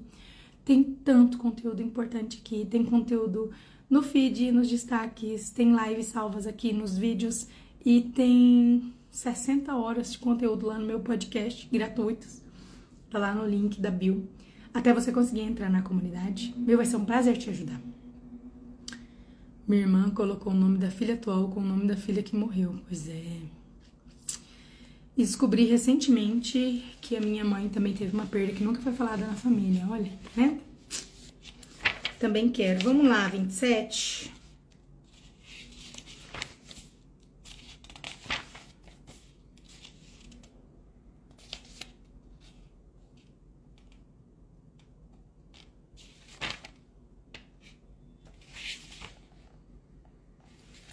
Bom, vamos lá, 27. Também quero. Eu estava nesse dia que as irmãs participaram. Tem uma tia que colocou o nome da mãe. Precisamos falar para o filho se tivemos aborto depois dele. Eu não dou respostas assim, tá? Porque, enfim, não, não é. Se eu falo, não tem sim ou não. É, a gente primeiro tem que olhar para isso, resolver isso conosco. Mas, e depois tem que saber o que, o que dividir, né? O que a criança precisa saber é o lugar dela. Isso é muito importante. Sem detalhes, sabe? Mas isso precisa estar muito bem estruturado no nosso coração também. Seu trabalho tem muita força, sou grata demais. Meu pai e meu tio receberam o mesmo nome dos dois irmãos que morreram bebês. Olha, o número 7 tá muito forte no meu coração, tem o nome da minha avó. Já, por favor, fala a data do workshop. O super workshop vai acontecer dia 12, 13, 14 e 15 de novembro. Que é bem no feriado, né? Antes da Copa começar, na loucura da Copa do Mundo. Então é dia 12, que é sábado o dia inteiro. 13, que é domingo o dia inteiro. 14, que é segunda o dia inteiro. E na terça, só pela manhã, tá? A gente acaba é meio-dia. Porque, como é feriado, geralmente as pessoas vão embora, né? Vão pegar, enfim, se quem quiser passear aqui em São Paulo. E aí acaba no. Tá? Vai ser a primeira vez, e não sei se haverá outros, né? A primeira vez que eu vou fazer um evento tão grande assim. Tô muito animada, muito feliz. É, você é um doce, Jéssica. Que bom que eu te descobri. Beijo, Rezinha. Fico feliz. Obrigada, viu? Vocês me abastecem tanto quando vocês falam assim. Ah, a Mônica já tinha respondido aqui. Às vezes me parece que a minha mãe me vê como a irmã mais nova dela que faleceu no parto e ninguém falava sobre ela na família. Olha, baita percepção, hein? Já é possível a gente ter impulso de morte estando seguindo mais de uma pessoa? Com certeza. Possível e comum. Ouvi seu podcast sobre aborto e foi libertador. Dei um lugar pro meu bebê que perdi dei um nome para ele. Ai, que legal. Queria muito ir nesse. Ai, Tutu, vamos. Comprei o workshop de presente de aniversário achando que era em dezembro. A vida, né? A vida ajudando vocês a tomarem boas decisões. Que legal que você vai! Tô muito feliz. Workshop no dia do Enem da filha. Oh, Anem. Ó, vamos lá a historinha aqui da moça, da página 27. Vou contar mais uma história. Alguém estava viajando de trem em um vagão leito. Não, vou começar de um pouco mais de cima, tá? Vou começar um pouquinho mais de cima. Um parágrafo acima. Há uma história na Bíblia. Havia alguém que possuía cinco talentos e não realizou nada com eles. Uma outra pessoa tinha apenas um talento e superou a todos com ele. Ele realizou algo com isso. Então eu sinto que essa aqui é a principal essência, né, do, da moça que escolheu a página. Como sempre, eu não faço a menor ideia de quem seja, mas por que, que eu senti de ler esse parágrafo anterior e não a historinha ali que foi a que eu bati o olho? Só porque hum, não sei se você perdeu irmãos, é, não sei se você geralmente é uma pessoa multitarefa, não sei se você geralmente tem mais de uma profissão ou fica indecisa, sei lá, já fez mais de uma faculdade ou mais de um curso, enfim, fica presa né, na indecisão. E, mas a percepção que me vem é essa, né? Que é exatamente isso, é esse parágrafo que é especificamente para você. O outro vai servir também, claro, mas esse parágrafo que é especificamente para você é você presa nessa indecisão não faz nada. Então assim, para não por não decidir qual das três coisas, por exemplo, que você poderia fazer, você não faz nenhuma delas. Entende? Então, assim, é, é você, acho que é Lady, né? Alguma coisa, Lady Anne, Leal, não é? é? Tem muitas possibilidades. Muito potencial.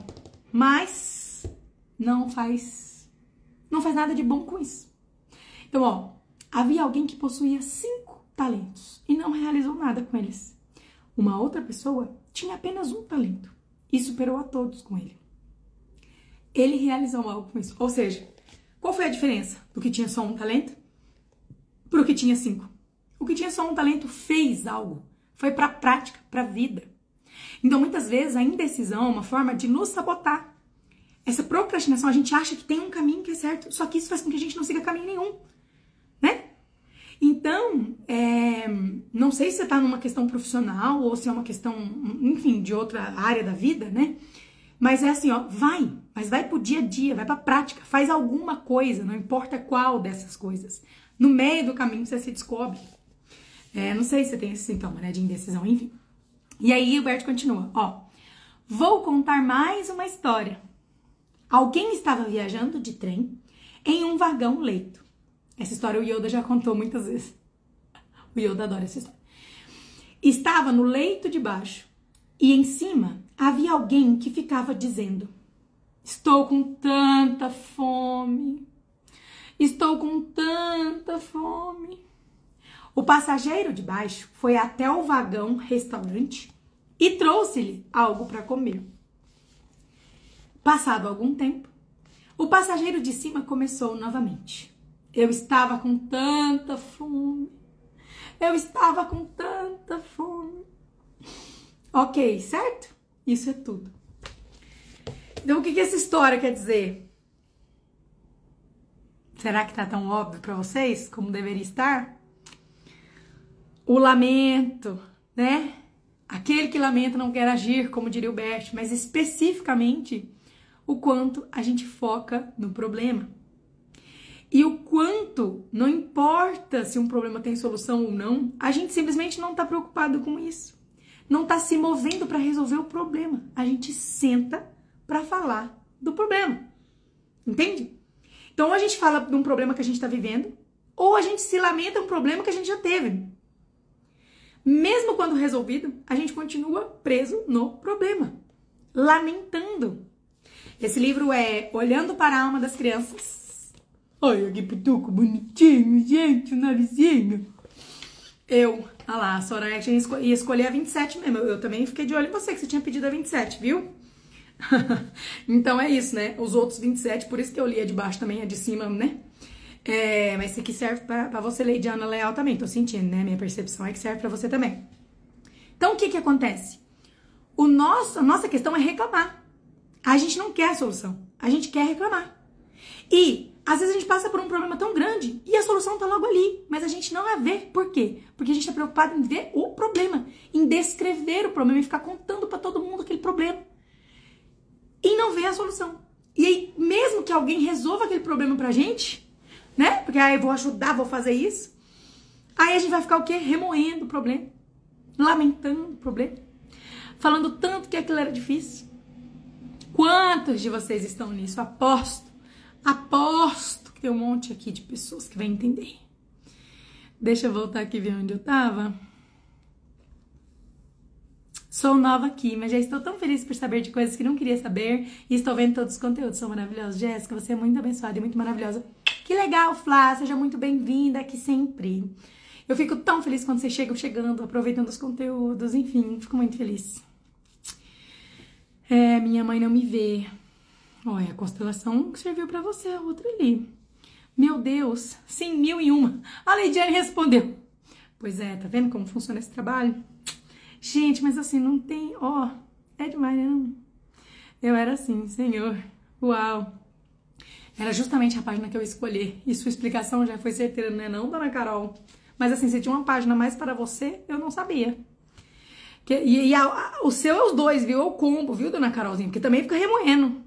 Também fica falando, né? Nossa, mas é tão difícil pra mim. Nossa, mas é tão difícil pra mim. Aí aquele problema já acabou. Eu falo, nossa, mas era tão difícil pra mim. Sabe por quê? Porque assim, eu demorei tanto tempo. Fica se chicoteando porque demorou muito tempo. E com esse chicote faz o quê? Perde mais tempo. É isso aí.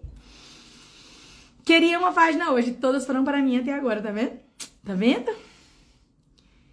como estão morando em Portugal. Sou muito indecisa, tá vendo? Essa, essa é a percepção que eu tinha tido de você, dona Lady Aninha. Só que eu sempre mantenho uma humildade, né? E é muito importante isso, porque como eu sempre falo, é verdadeiro isso. Posso me equivocar. Posso estar errada completamente, posso, né? Então, e também às vezes a pessoa não quer expor, enfim, né? Sei lá, você tá aqui, você não faz a menor ideia do que essa do que essa live, de repente você pede uma página, de repente a pessoa tá expondo, crachando suas questões aqui para todo mundo. Então às vezes a pessoa fica mais caladinha, né? Não, Geralmente a pessoa participa, mas a pessoa tem essa escolha. Então eu, eu falo de um jeito, né, para manter vocês livres, se vocês quiserem falar isso ou não. E mas é incrível como dá certo, né? Eu era assim, depois que te conheci, voltei a trabalhar e tem sido maravilhoso. Hum. Ouvi essa história do Yoda, não é? Lamentação a qualquer coisa. Reclamo demais. Sempre quis morar fora. Estou aqui agora fora e reclamo. Pronto, tá vendo, Leidiane? Olha só. Olha só, então essa é você. Pronto. Realmente, esse era para você, Leidiane. Tá vendo? Como são as coisas? Esse era o livro para você. É isso aí, eu sei. Queria tanto morar em Portugal. Queria tanto morar em Portugal. Ou queria tanto morar fora do Brasil para qualquer lugar. Nossa, queria tanto morar em outro país. Queria tanto ir embora. Aí agora pega e fala assim: Nossa, eu moro tão longe do Brasil. Nossa, aqui eu não conheço ninguém. Nossa, esse povo estranho, diferente. Pois é, entendeu? É o ser, o resumo da sua vida.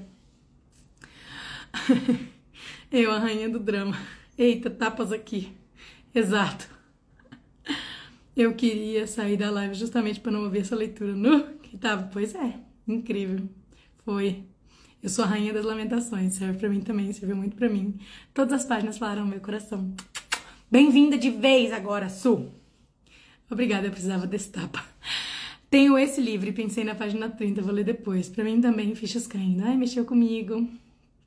Eu sofro tanto com a possibilidade de dar errado que não faço nada, simplesmente nem tento trato total. Verdade, Lilian, agora eu entendi. Porque você falou, né, que tava muito tremendo, muito. Era isso aqui. E você pediu para escolher uma página. Por quê? Para não deixar a moça escolher essa página. Você entendeu? Olha como é que é seu sintoma.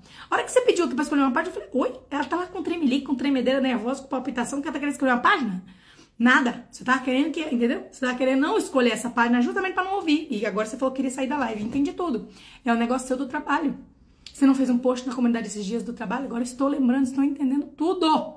Você não fez um post falando que já tinha tentado o trabalho, que não sei o que, meu Deus. Nossa, o mundo caiu para a Lilia. A Lilia, em 1998, tentou o trabalho não conseguiu. Hoje resolveu, emagreceu, tá bem com a fita, confiando no marido, a vida tá tudo dando certo. Ela já é uma outra pessoa, mas ainda acha que os problemas no trabalho vai ser o mesmo. Entende? ainda fica remoendo que não dava certo, que tá com medo de agora não dar certo. Não é nem mais a mesma pessoa. Olha lá, vem a parte que eu perdi. Entendi, forte e verdadeiro. Todas as páginas são certeiras. É incrível como cada escolha nos traz o que precisamos. Sim! Linda, posso escolher uma página? Um forte abraço em todas que escolheram, vocês arrasaram. Jé, posso escolher uma página? Posso pedir uma página? Pedir sair correndo. Não, sair correndo não, senhora, dona Rê.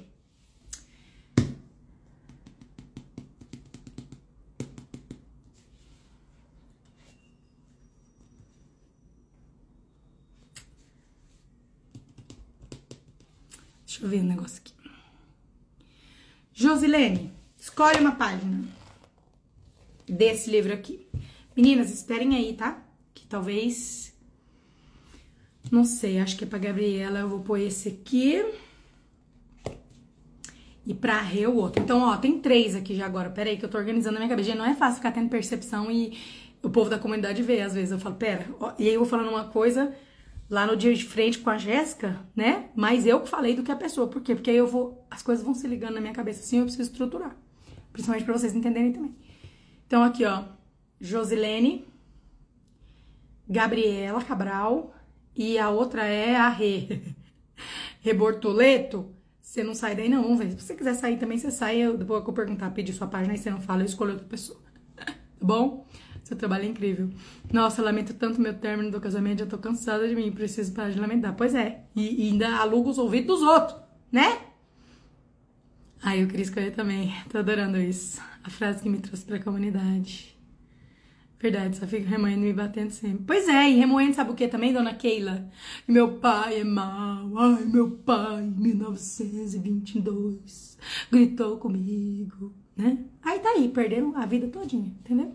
É isso aí, é você mesmo. Hoje tá tudo certeiro. Que dia que não é certeiro, mulher? Hoje tá até leve.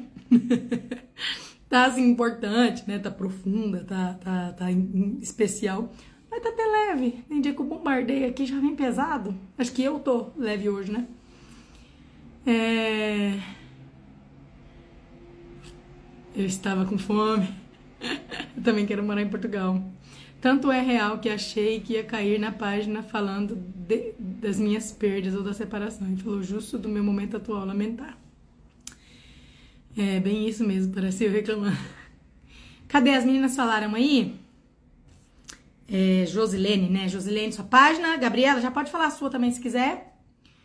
Ai, gente, todas as páginas são para mim. A live é para vocês que estão aqui. Qual livro? Aquele ali é olhando para a alma das crianças. Você é demais mesmo. Tô com o zóio roxo aqui. É, eu também não gosto de arriscar para não dar certo. Daí não dá certo mesmo. Aprendi que a gente não cresce sem se arriscar, exatamente. Amanda Live, fazendo torta aqui, curtindo. Ô, oh, boa torta para você. Renata Bortoleto. Ah, é isso mesmo. Que legal. Cadê meninas a página de vocês? É porque, acho que é porque tem muito comentário.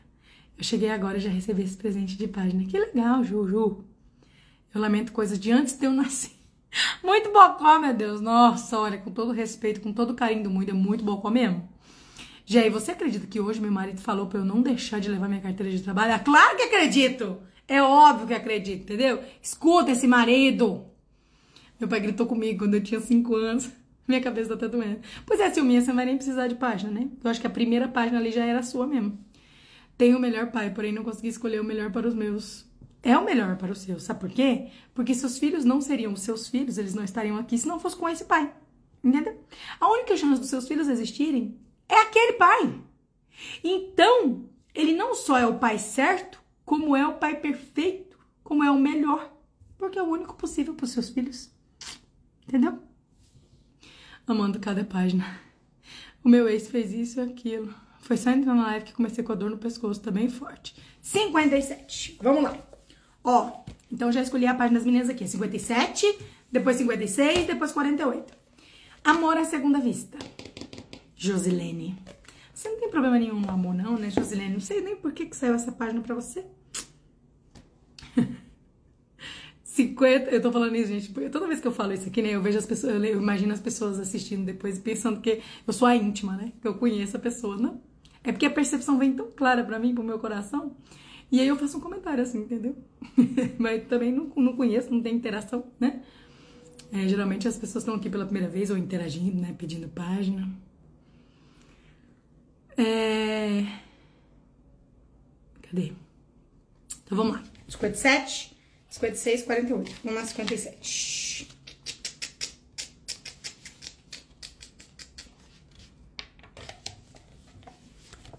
O amor perante a despedida. Juan e Isabel.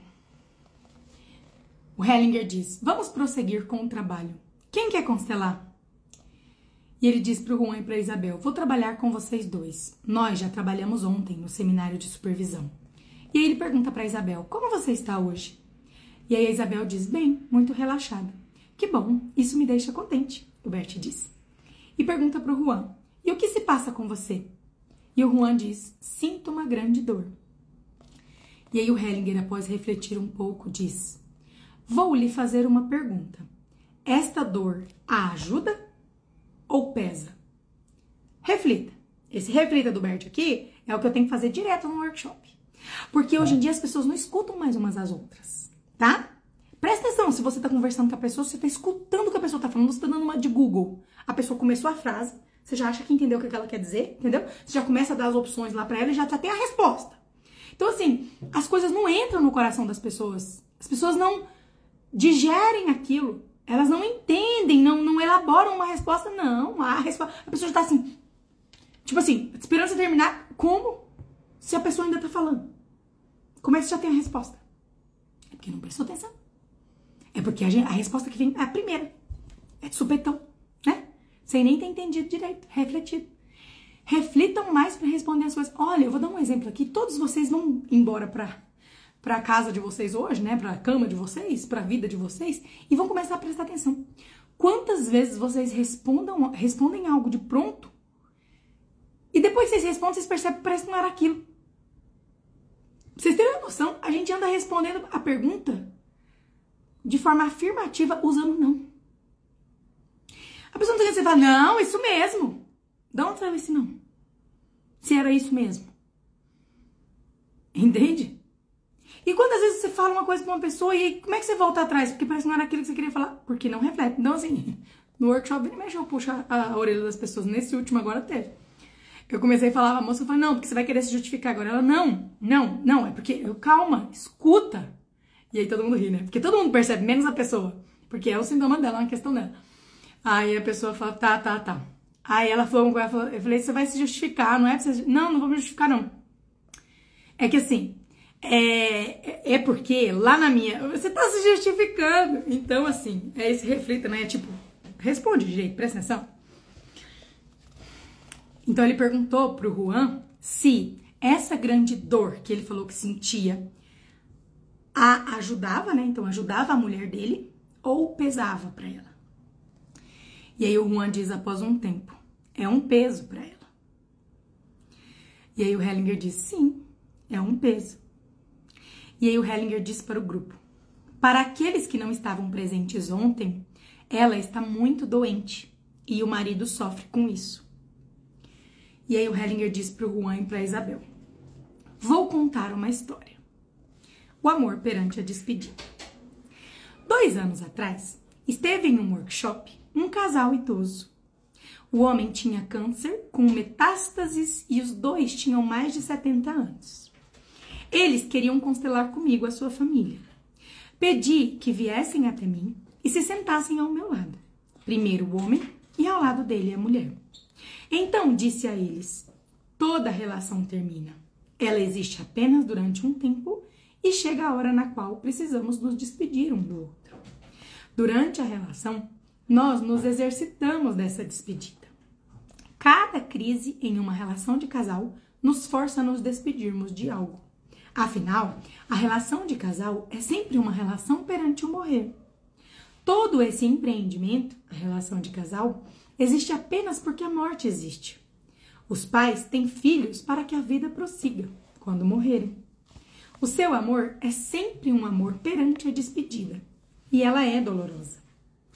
Mas nessa despedida, algo especial está oculto. Quando vemos que uma relação é apenas algo temporário, então o tempo com o qual somos presenteados torna-se precioso. Então o que que acontece? Existe toda uma discussão, né, por aí que diz o que, que é melhor? É melhor ter e perder ou nunca ter? Porque, né, tem toda uma discussão. E quando nós temos consciência que o nosso tempo com alguém é, né, é finito, especialmente se é curto, aquilo se torna ainda mais precioso para nós. Então, quando nós temos né, esse fim em perspectiva, nós temos uma, uma clareza maior de encarar a relação e os problemas, inclusive, né? E o amor. Quando vemos que uma relação é apenas algo temporário, então o tempo com o qual somos presenteados torna-se precioso. Por exemplo, se vocês que estão aqui me assistindo soubessem que daqui a um ano o parceiro de vocês vai morrer de câncer, ou de um acidente, ou de uma outra doença, será que vocês conseguiriam? Será que vocês seguiriam brigando pelas mesmas coisas? Será que vocês seguiriam tratando essa pessoa da mesma maneira? Procurando tanto pelo em ovo? Ficando tanto tempo emburrado sem se falar?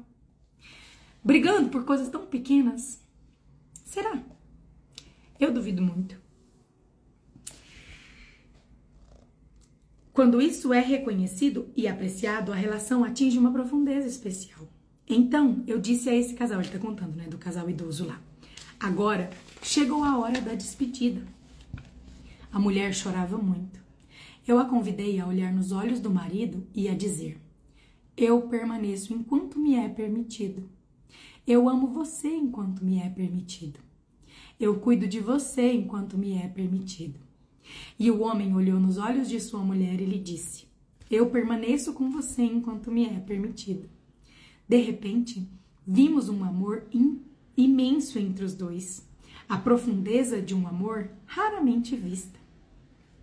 E aí o Hellinger disse para o Juan: Assim você pode transformar a sua tristeza em um amor muito especial. A sua mulher também sente dor quando vê a sua dor. Quando vocês dois dizem um ao outro: Eu permaneço com você enquanto me é permitido, eu amo você enquanto me é permitido, vocês se curvam diante de algo maior, algo que está para além do amor e da vida. E o amor de vocês se torna especialmente precioso.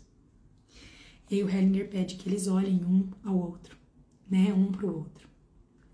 Depois pede que eles se levantem e fiquem um do lado do outro. E aí o Bert, eles se posicionam, né? E aí o Bert coloca uma pessoa diante deles, um representante para o destino diante dos dois. Assim, ó. Então aqui, ó, a, o marido e a mulher e olha a boca no livro. E aqui o destino de frente para eles. Esse é o destino. O que quer que isso signifique? O destino como está determinado para cada um. Da forma que é determinado para você, da forma que é determinado para ele.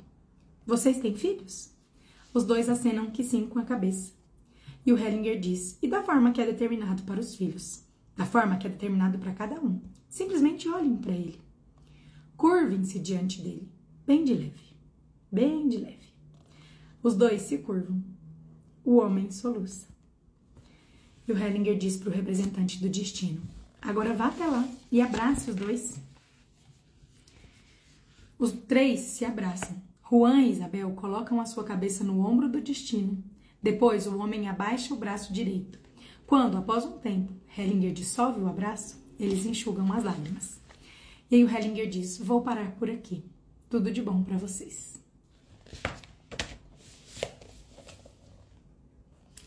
Essa despedida, às vezes, não é uma despedida de morte, é uma despedida do fim do relacionamento também, né?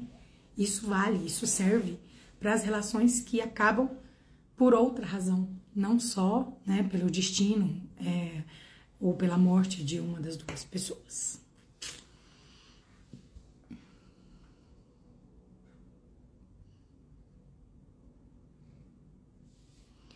Ô, Jéssica, porque eu sou assim, não consigo reagir, cara. Ó, o céu, eu tô com tanta fome, eu tava com tanta fome. Joga isso fora, entendeu? Para de lamentar. Porque eu sou assim. Olha, eu, tô com tanta fome. Respira fundo.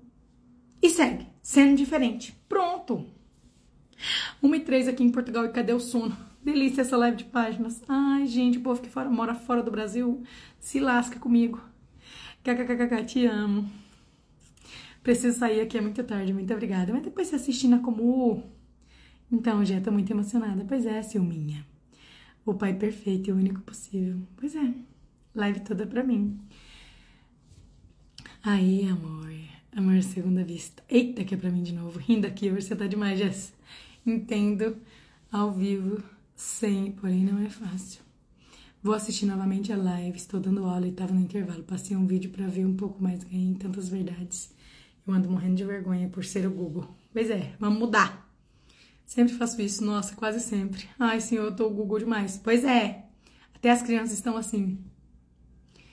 Saquei. Lembrei de um texto sobre dialética do Bert. Chamamos a força do outro na conversa. Já quero logo dar uma resposta pra pessoa e nem espero a pessoa terminar de falar. Isso tem me incomodado. Exatamente. Claro que incomoda.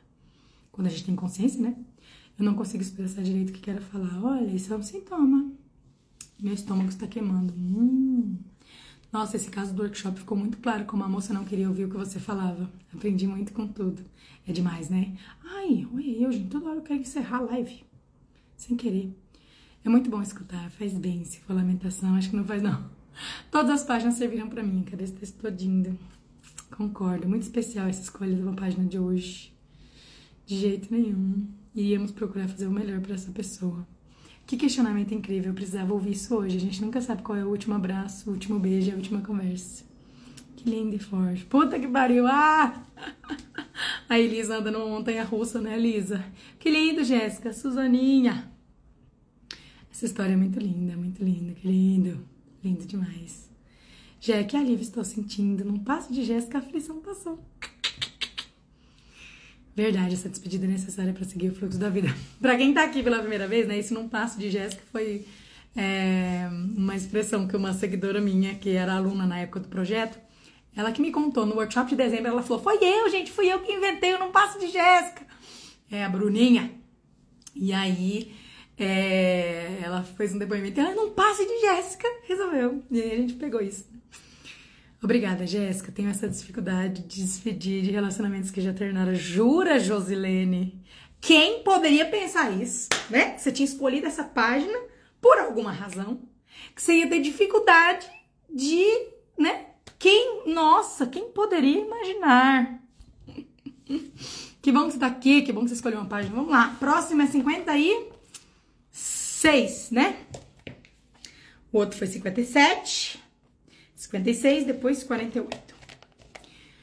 Eu tô até com o estômago embrulhando, tentando digerir tudo. Hoje essa live é especialmente pra mim. São olheiras que valem a pena. Ah, é, a outra agora tá no Portugal, tá vendo? Quis morar no Portugal, agora vai reclamar que mora em Portugal, com as lives da Jéssica não, não. É fora do horário. Não, senhora, hein? A senhora tá proibida de reclamar de Portugal de português de Portugal. Você, você não pode falar, não pode reclamar mais de Portugal. Amo quando consigo entrar nas lives. Todas são. Ai, que legal. Muito especial as páginas, precisava ouvir. Aí cheguei do judô com o Gu e meu celular acabou a bateria, quero ver tudo. Depois na Comu, A aluna pode ver e rever quantas vezes quiser, né? Temos que nos curvar diante do destino, ele é maior. Isso é muito importante para você, né, Cidinha? É a sua a, a, o aprendizado que você teve nesse final de semana. Entrei já levando um tapa na cara. Eu gosto assim. Gente, já entrei também levando um tapa. Não passo de Jéssica, vai ficando mais fácil. E como já essas páginas estão servindo muito para mim, já chorei tanto nessa live, já foi cada tapa. Já depois que perguntei para vocês sobre não suportar a sogra, minha vida mudou tanto, só tenho a agradecer. A hora que vocês estão com problema, vocês vêm encher meu direct. Mas a hora que vocês resolvem um problema, vocês não vêm me contar. Né, dona Adriana? Cadê? Cadê o, o, o direct na minha mesa? Me contando o, os frutos, me contando a evolução, entendeu? Me contando o tanto que as coisas mudaram. Pois a senhora pode ir lá escrever que eu quero saber. Não reclamei. Não, eu tô falando do reclamar porque é a moça. É a moça lá do que falava que reclamava, que tava em Portugal e reclamava. Opa, reclamo mais nunca. Ai, tá vendo ela, tá vendo? Ai, ai, caí de paraquedas aqui. Ai, que legal, gatinha. Fique por aqui que você vai entendendo mais. Você tem toda a razão. Esse é o grande desafio para mim. Acho que essa página foi muito importante. Eu e meu esposo, nós estamos bem. Que bom. Que bom que foi importante para você. Vamos. 56. Os fundadores. Ah, acho que eu vou começar no um antes. Como esse é o único livro de sucesso, de trabalho que a gente vai ler, eu vou começar algumas páginas antes, tá? Pra poder ler um pouquinho mais da dona Gabriela agora, né? Ah, Jack, perguntei na live. Pois é, depois vai me contar. O lugar certo. O lugar certo é pré-determinado. Não podemos escolhê-lo ou conquistá-lo. Não podemos cedê-lo nem perdê-lo. Ele obedece a uma ordem superior, que designa a cada um o seu lugar, que o designa criativamente. É apenas nesse lugar que todos e cada um de nós ficamos em sintonia com esse poder criativo e instituidor de ordem, bem-sucedidos em sintonia com ele. Vou explicar isso aqui. Não sabia que podia mandar no direct. Notícia boa? Nossa, mulher, mas pode escrever, pode falar, Jéssica, eu mudei, mudou isso, mudou aquilo, resolveu, eu tô me sentindo tão assim, tô tão feliz, entendeu? Nossa, eu acho ótimo quando vocês vêm me contar, que isso recarrega minhas baterias, entendeu? Ó, o que ele tá dizendo aqui? que todos nós temos um lugar. Toda vez que eu vou falar de lugar, eu dou o exemplo do telefone sem fio. Então imagina o telefone sem fio e aí ele tem uma base, não tem? Uma base. Você pode tirar o telefone sem fio da base por um tempo? Pode. Mas o que, que acontece com ele a partir do momento que ele sai da base? Ele vai perdendo a força. Ele vai perdendo bateria, energia ele vai perdendo funcionalidade. É claro que esse não é um exemplo perfeito, mas vocês estão entendendo a ideia. Então, ele precisa voltar para o lugar dele. Pelo menos por um tempo para recarregar. Então, como que funciona esse lugar? Qual é o lugar do telefone sem fio? A base, onde ele recebe força, energia, tudo que ele precisa para funcionar. Assim é o lugar para nós. Quando você está no seu lugar, você está conectada com a vida. É como se você estivesse na sua base, entende? Quando você está no seu lugar, seu dinheiro te encontra, a felicidade te encontra, o amor flui, você tem mais facilidade de compreender as coisas, mais clareza, mais direção, de tomar boas decisões, você tem mais facilidade de ficar na postura. Toda vez eu brinco aqui, falo do slackline da postura, né? Porque, ai, Jéssica, morar com a sogra. Eu falo, pronto, vai ser o slackline da postura. Porque morar com a sogra já é, né? Se vocês acham difícil ficar na postura, imagina morando com a sogra. Então, assim, você vai ter que ficar ali na corda bamba, prestando atenção o tempo inteiro. É muito mais difícil. Na base, não. É, o dinheiro te encontra, o sucesso te encontra, a felicidade te encontra. Você tem força, você tem energia, você tem disposição no seu lugar. Você está conectada à vida. E que lugar é esse? Eu posso escolher qual é o meu lugar? Não. Nós não escolhemos. É a vida que escolhe. É assim, entendeu? Acontece, o lugar acontece. Você é a terceira filha. Você é a filha do seu pai, não irmã, não mãe, não namorada. Você é, é amiga da sua amiga, não mãe. Entendeu? Não a irmã dela que ela perdeu. Você é a funcionária daquela empresa, não a dona, não a mulher do patrão, entendeu? Então nós temos esse lugar e esse lugar é pré-determinado. Então, ó, não podemos escolhê-lo ou conquistá-lo. Então não é uma coisa assim, ah, se eu for muito especial, se eu for muito, ah, mas eu sou muito inteligente, então eu posso ir para aquele lugar, porque eu mereci. Uh -uh. Entendeu? O lugar é aquele, pronto, acabou. Ele é pré-determinado. Não podemos escolhê-lo ou conquistá-lo. Não podemos cedê-lo, nem perdê-lo. Quantas pessoas abrem mão da parte delas da herança porque elas acham que a irmã precisa mais, sabe? Como se elas pudessem isso. Essa semana pipocou um caso aí, né? De uma moça que abriu mão da herança. Não sei de onde é. Eu sei que alguém me mandou no direct, eu nem cheguei a ler a reportagem. Mas muitas pessoas mandaram para mim uma pessoa de cabelo curtinho, da Austrália. Enfim, não, não li a reportagem, mas recebi de muita gente isso. A pessoa, né? Ah, eu não fiz nada para merecer aquela, né? A herança fosse, né? Como se fosse nossa, né? Uhum, como se fosse, tipo, olha que atitude maravilhosa. Aham, uhum, senta lá, Cláudia, né? Seu cúmulo da ingratidão, né? Você tem dificuldade de receber dinheiro. Um monte. Ah, mas é porque esse dinheiro. Você faz você uma boa ação com esse dinheiro? Ah, mas é porque ia ser pesado. Sim, é justamente por isso que você tem que fazer alguma coisa com ele, né? Pois é. Então, esse lugar é nosso, não dá para ceder para outra pessoa. Nós não podemos perdê-lo, ou seja, não é porque o seu pai, sei lá, vamos pensar numa coisa bem absurda aqui que um pai faz com a filha. É, sei lá, dá um tiro na cabeça dela, que ele vai deixar de ser pai dela, sabe? Ano passado, ano passado não, começo desse ano, né? É, maio, junho, aconteceu aquele caso daquela, daquela menina, né, que engravidou, que todo mundo utilizou aquilo de palanque, de discussão de política, de aborto, enfim, da menina de 11 anos que estava grávida. E nossa, o que mais teve de post, inclusive de terapeutas, escrevendo isso, né? Você vê como tá uma sociedade lascada quando as pessoas que tinham que ajudar estão piorando o negócio, né? Estuprador não é pai. Criança não é mãe. Agora deixa eu te falar uma coisa. Nada. Se o pai mata a filha, ainda assim, ele não perde o lugar dele de pai. Ele continua sendo pai. E ponto. Não, pai não é quem cria. Uh -uh. Não, não, mãe não é quem cria. Não mesmo. Mamãe é o óvulo, papai é o espermatozoide. E ponto final. Sendo esse espermatozoide vindo de um homem que a gente concorda, que a gente gosta, que a gente admira, que a gente. ou não. Não importa quem ele seja. Ele é o pai. Não importa que idade ela tenha. Ela é a mãe. Entende? Isso não muda, né? Então, é, nós não perdemos o nosso lugar, nem podemos cedê-lo a ninguém. Esse lugar obedece uma ordem superior que designa cada um o seu lugar, que o designa criativamente. É apenas nesse lugar que todos e cada um de nós ficamos em sintonia com esse poder criativo, né, com a vida.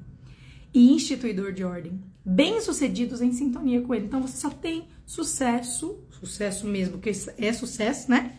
Ah, eu tenho fama, mas vai lá ver a vida do inferno. Será que isso você chama isso de sucesso? Ah, eu tenho muito dinheiro, vai lá, não é feliz no amor, vai dormir todo dia chorando. Vai lá, eu tenho milhões de seguidores, vai lá, tem uma doença atrás da outra, né? Vive sozinha, né? As pessoas que estão ao redor são todas interesseiras. Então, só tem sucesso nesse lugar, em sintonia com essa, com a vida, né? No nível das empresas, são feitas violações contra a hierarquia de diversas maneiras, com consequências profundas para o seu sucesso. Então, dona Gabriela que escolheu essa página. Como que tá aí no trabalho? Como que, que tá esse respeito à hierarquia no trabalho? E a hierarquia, na, a hierarquia inclusive entre trabalhos. Homens e mulheres. Em algumas culturas e círculos, os homens vêm antes das mulheres na hierarquia. Assim, em muitas famílias, é considerado como primogênito o primeiro filho homem, mesmo quando tem uma ou várias irmãs mais velhas. Mais tarde, quando assume uma empresa de seus pais como herdeiro preferido, a constelação às vezes mostra que a empresa prefere sua irmã mais velha a ele. Para que a empresa permaneça bem-sucedida, ele deve ceder a precedência à sua irmã e tomar o segundo ou terceiro lugar que a ele pertence de acordo com a ordem. Feito isso, os funcionários da empresa respiram aliviados. Quantas vezes tem uma empresa que os funcionários são preguiçosos, que eles vivem faltando, pegando atestado, que eles não respeitam ordens, que eles não são indisciplinados, que eles não se esforçam na empresa, simplesmente porque algo está fora do lugar lá, em cima, nessa ordem, sabe? Entre os donos da empresa, ou na, na fundação da empresa, ou na venda, ou algum funcionário foi mandado embora de maneira leviana, né? Feito isso, os funcionários da empresa respiram aliviados. Sentem que assim estão, como seu local de trabalho, vinculados a uma boa ordem, o que aumenta o seu comprometimento. Isso desempenha um papel importante quando uma empresa familiar é transmitida à próxima geração.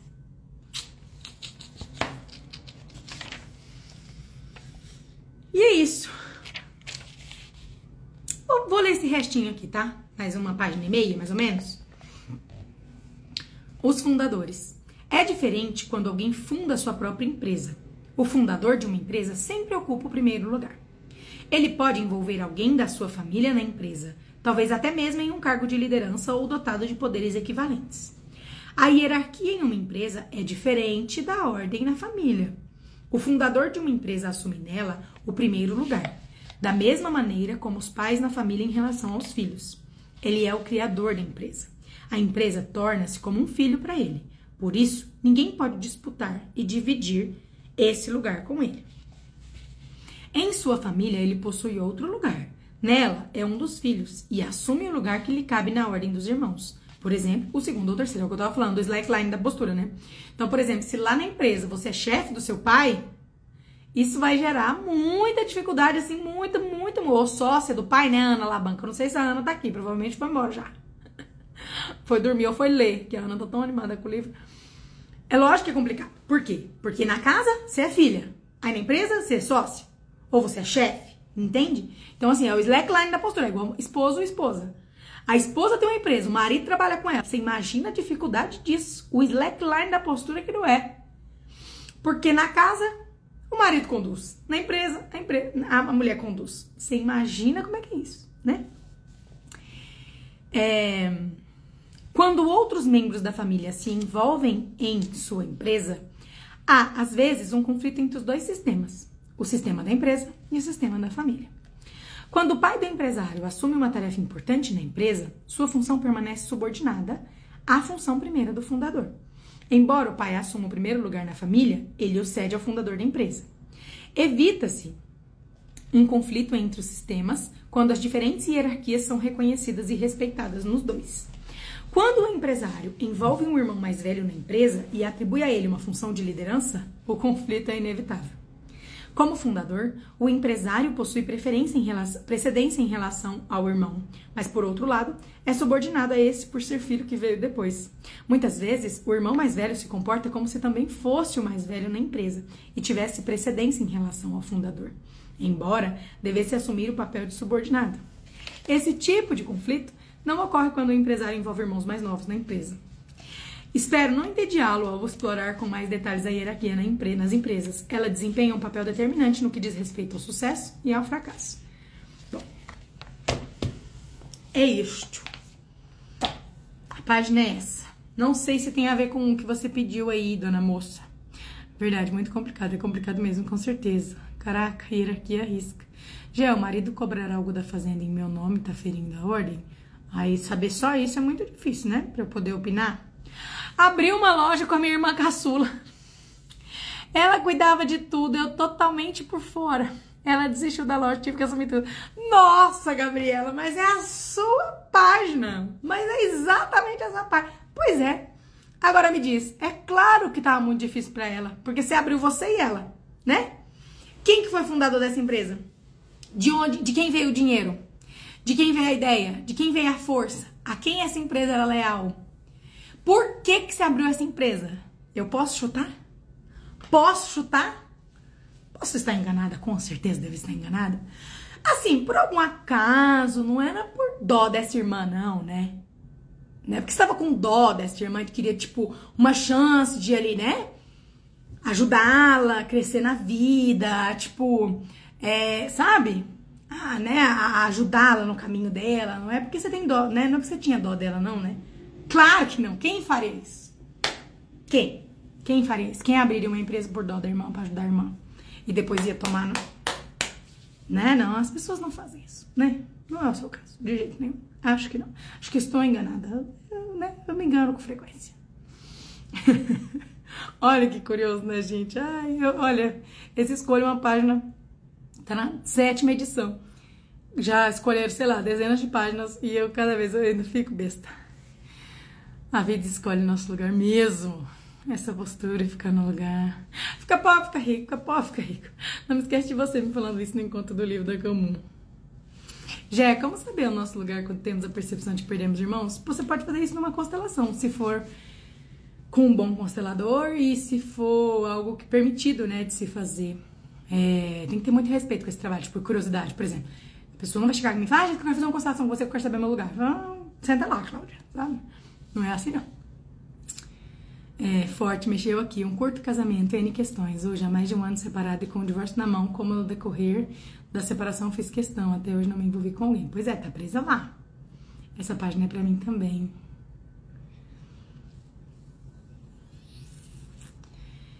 Cadê? Vamos pro próximo? Acho que o próximo vai ser o último. Jé, eu trabalhei em uma empresa que o pai e o filho brigavam. Meu Deus, eu não consegui ficar lá, estava grávida, não sabia, pedi demissão. Olha. Jé, meu sogro é funcionário do meu marido. Hoje eu tive a percepção de que meu marido pode estar representando o avô pro meu sogro. Olha. Você é ótima, Jé. Sim, a Gabriela ali, ó. Ela tinha levado um golpe na loja anterior. Ai, gente do céu, mas olha. Não é fácil para o cidadão médio brasileiro, né? Olha, você pensa bem. Sim, não, não abriu por causa de dó, não, né? Sim, é que ela tinha levado um golpe na loja anterior, pobrezinha, né? Pra você ver. Tinha levado um golpe, tinha sido tão. Nossa, fizeram maldade. Uma pessoa tão doce, tão boa como ela, né? Uma pessoa tão responsável como ela tinha sido lesada. Aí a vida vem mostrar pra você o quê? Que ela não quer sucesso porcaria nenhuma! Né? Pois bem. aprenda! Ou não aprenda e repita isso, porque o que todo mundo faz é ficar repetindo o resto da vida dos problemas, né? Tenho que dizer, tenho sérias questões com o trabalho. Travou aqui pra mim, não foi aleatório, com certeza não. Às vezes também a live trava pra vocês entrarem na comum, sabe? Às vezes você tinha um compromisso bem no dia que eu marco uma live, é pra vocês entrarem na comum, é a vida dando todos os sinais. Pra vocês pararem de sofrer, pra vocês acordarem pra vida, sabe? Pra vocês tiverem um basta. Falar, chega, eu não aguento mais sofrer, eu não aguento mais perder. Vocês poderem assistir, né? Porque lá não tem isso de travar. Embora o algoritmo esteja a serviço da vida, minhas alunas que o digam, né? É, lá vocês podem assistir. o legal é a gente respondendo em voz alta aqui. Mas agora tem a loja, kkkk. Eu fiz sociedade com meus tios, deu tudo errado. Pois é. Nossa, minha mãe queria abrir uma loja comigo. Jé do céu, meu irmão e meu esposo abriram uma empresa por dó para me ajudar. Meu irmão se endividou todo. Pois é. Esse trabalho da Jéssica é incrível. Não pagar o leite em dia, ele faz cobrança. Não, mas então, uai, se ele é seu marido, no caso da a fazenda é sua, não é dele. Enfim, se é ele quem cuida das coisas, faz sentido que ele cobre, né? Eu acho é melhor trabalhar para outra pessoa do que família. Como é de arrepiar essas páginas? Se alguém me contasse, eu não acreditaria. Cara, e eu vou falar uma coisa aqui para vocês, né? Tudo funciona de maneira muito fenomenológica nesse trabalho. E eu vou sempre seguindo as minhas percepções. E naquela hora que eu fiquei entre escolher as três ali, lembra que eu falei assim: peraí, gente, que eu tenho muitas percepções, eu preciso organizar as coisas na minha cabeça? Me veio a percepção de deixar essa live salva de deixar essa aula salva aqui. É, e não só deixar salva, tipo, por um dia, mas de deixar salva e de talvez até colocar no podcast, por exemplo. E aí, por isso que eu dei um bug assim, meio que tipo, né, até eu conseguir. E aí eu falei, mas será, né? Não, gente, mas eu nunca deixei escolher uma página. E aí continuei, continuei, continuei, continuei. E aí toda hora isso vinha na minha cabeça, né? Ah, você vai deixar essa live salva, ah, você vai deixar essa live salva. E aí agora que você escreveu, né? Olha, se não é de novo mais uma coisa, uma inclinação, né? Na, na minha percepção, que eu não sei, até a hora que eu final, que eu fechar aqui, finalizar, e aí eu sei se eu vou deixar salva mesmo ou não, né? Seguir minha percepção ou não, mas olha isso, né? Como é de arrepiar essas páginas? Se alguém me contasse, eu não acreditaria. Então eu acho que é justamente por isso. Como nada que nunca fica salvo, nunca, entende? Então, assim, muitas pessoas não tem, acha que, né, live, porque tá acostumada também aqui no Instagram, né, gente? Com live com conteúdo sem futuro, só com coisa, sabe, despropositada, é, com as pessoas gastando tempo. Então, quando a pessoa pensa, nossa, uma live de duas horas, três horas, Deus me livre, vai ser enrolação, embromação, ou sei lá, né? Enfim. E como nada que é denso e profundo demais aqui fica salvo, as pessoas realmente não fazem ideia, né? Então talvez seja aí um, um dos indícios para eu deixar pelo menos uma aqui. Enfim, veremos. Empresa da família. Temos muitos casos de transtornos psicológicos na equipe. É um sintoma? Com certeza. Com certeza. Gente, a outra moça já escolheu, né? Amei essa página aí, trabalho e hierarquia, amei já. O que a primogênita tem que fazer mais que a irmã mais nova? Não, não consigo, não é uma coisa, né? Não, não, vamos página, não dá pra eu esmiuçar o assunto aqui. Bom, que a Jé faz a gente rir até das piores Comprei um caminhão pro meu sobrinho tomar conta. Ele tá enrolando para passar a minha parte todo mês. Nesse caso, eu falo, mas é então. Isso aí é bem feito. Sabe que nesse caso? Nesse caso não é fora da postura. Nesse caso é bem feito, Denise. Porque você já é tão. Você tá caindo nos dentes, Denise, aqui na constelação, entendeu? Você, você, você já tá com mais tempo, você, você já conhece de constelação, você já sabe disso há tanto tempo. Mas você fazer uma dessa, é, é isso aí, entendeu? É, é assim, é, é é, é encontrar o que tava procurando mesmo, entendeu? Ela faz rir e chorar. Como funciona a questão da postura? Sou esposa e vou trabalhar em do meu marido. Mulher, deixa eu te falar. Entra na comunidade. Acredite, entra na comunidade. comunidade é vida. Verdade, já nos faz rir e chorar. A comunidade é um plano de saúde da alma. Ai, Flávia, que lindo. Saudade da comunidade. Vamos voltar, Flavinha, quando você puder. Você é top. Hoje eu li meus posts antigos, como mudei nesse um ano e meio, só agradecer por estar em paz com tudo que tá acontecendo, não tem preço. Eu falo tanto pras meninas, escrevam, escrevam, escrevam, vocês terem o um registro da jornada de vocês, isso é muito bacana, é demais. Saindo do trabalho agora, acabei de chegar, essa aula ficou muito boa, já as páginas servem para muitos. Pois é. Nem sei o que dizer, tô cheia de dívidas, a filha que sabia mais que a mamãe em negócios, tapa na cara. Pois é, né, dona moça? Pois é. É... Show demais hoje. Puta que pariu. Eu encucada com a sete. Gente, então, mas já é da moça aqui. Eu já vou ler a da moça agora. Também tô com saudade comum. Pois é, dona Patrícia, vambora. A Patrícia, quando ela saiu, eu pensei assim, vamos até logo, né? Não sei se esse logo é um tão logo. É um logo meio longo. Vamos lá, 48. Esse livro de agora é Desatando os Laços do Destino. Constelações familiares com doentes de câncer. Eu abri uma empresa com meu ex-namorado. Tinha dó dele em casa com depressão. Empresa faliu e fiquei sem dinheiro, sem namorado. Ô moça,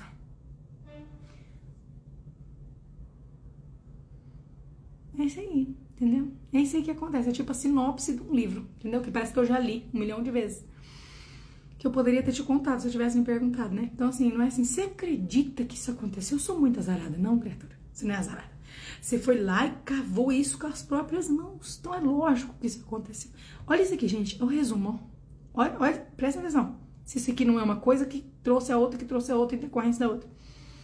Eu abri uma empresa com meu ex-namorado. Primeiro que já é ex-namorado, né? Uma das razões do término já foi essa, deixa eu já te contar, não sei se você sabia disso. Tinha dó dele em casa com depressão. A empresa faliu. E fiquei sem dinheiro sem namorado. Ah, eu não tinha lido sem namorado no final. É isso. Não tinha prestado atenção. É, isso aí exatamente. Que conclusão, entendeu? Aprenda a lição. Se você estiver namorando de novo, ou quando você arrumar outro namorado, você, pelo amor de Deus, não tenha dó dele. Né? Já como faço pra minha loja ter força? Vem pra Comu. Te espero na Comu. Eu tinha no coração a página 49, essa 48 também é pra mim. Curiosa pela última página da live. Com ele, Jesus. Já, mas tem tantos casais que não ser juntos.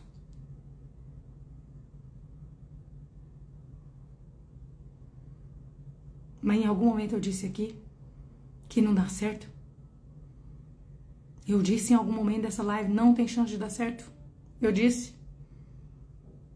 Eu disse. E os casais, nem sei nem que tipo de casal, né? Casal que dão certo. Casal cuja mulher ficou com dó e abriu a empresa pro marido, a empresa caminhou, o relacionamento deu certo, você me mostra. Lógico que tem um monte de casal que dá certo na vida. Que raio de afirmação é essa, mulher? Você quer dizer que dá certo trabalhar junto? Mas se respeita a ordem. Se no trem é desandar, é lógico que vai dar certo. Eu falei que é o slackline da postura. Não tem gente que é campeão de slackline? A pessoa não anda? Eu sou boa nisso. Põe eu pra andar no meio fio assim pra você ver se eu caio. Sou ótima disso, no equilíbrio. Hum? Põe eu com a colher assim pra andar com o ovo na, na colher se eu não venço. O meu dá certo aí. O meu próprio exemplo, eu e meu marido, a gente não dá certo. E na empresa a gente não é o contrário do que é em casa, não. Não foi isso que eu disse, garota. 48.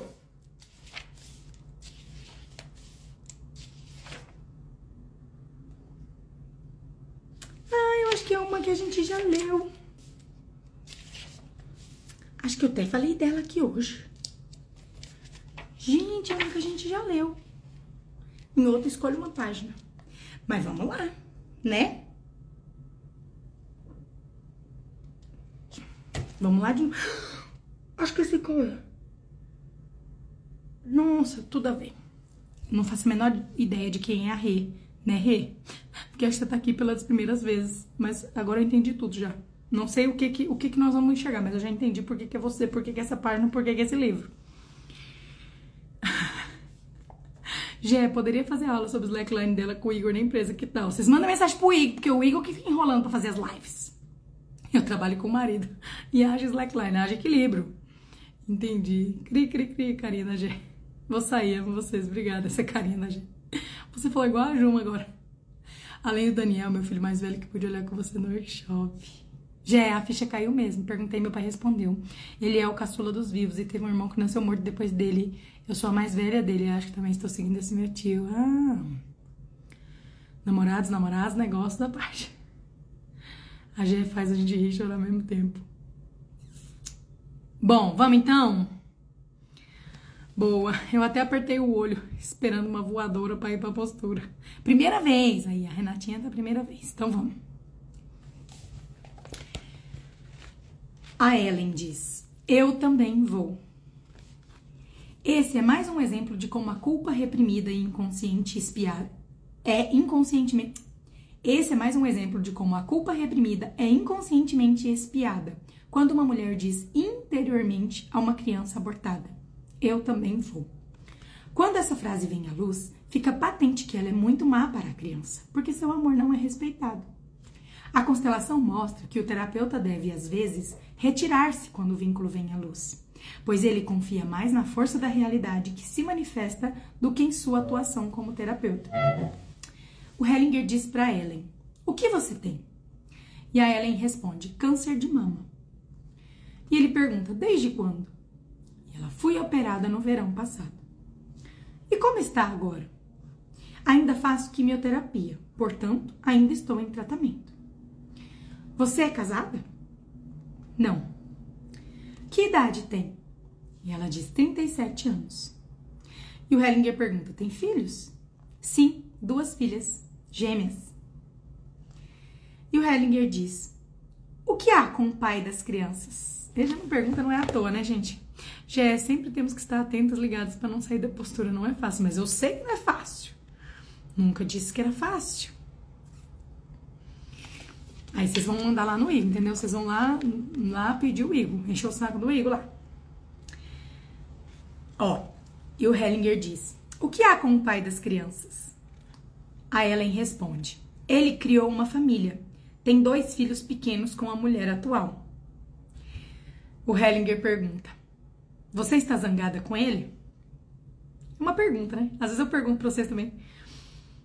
Quando uma, eu já sei a resposta, né? Eu pergunto só pra né, né, deixar a dignidade de vocês pra vocês mesmos responderem.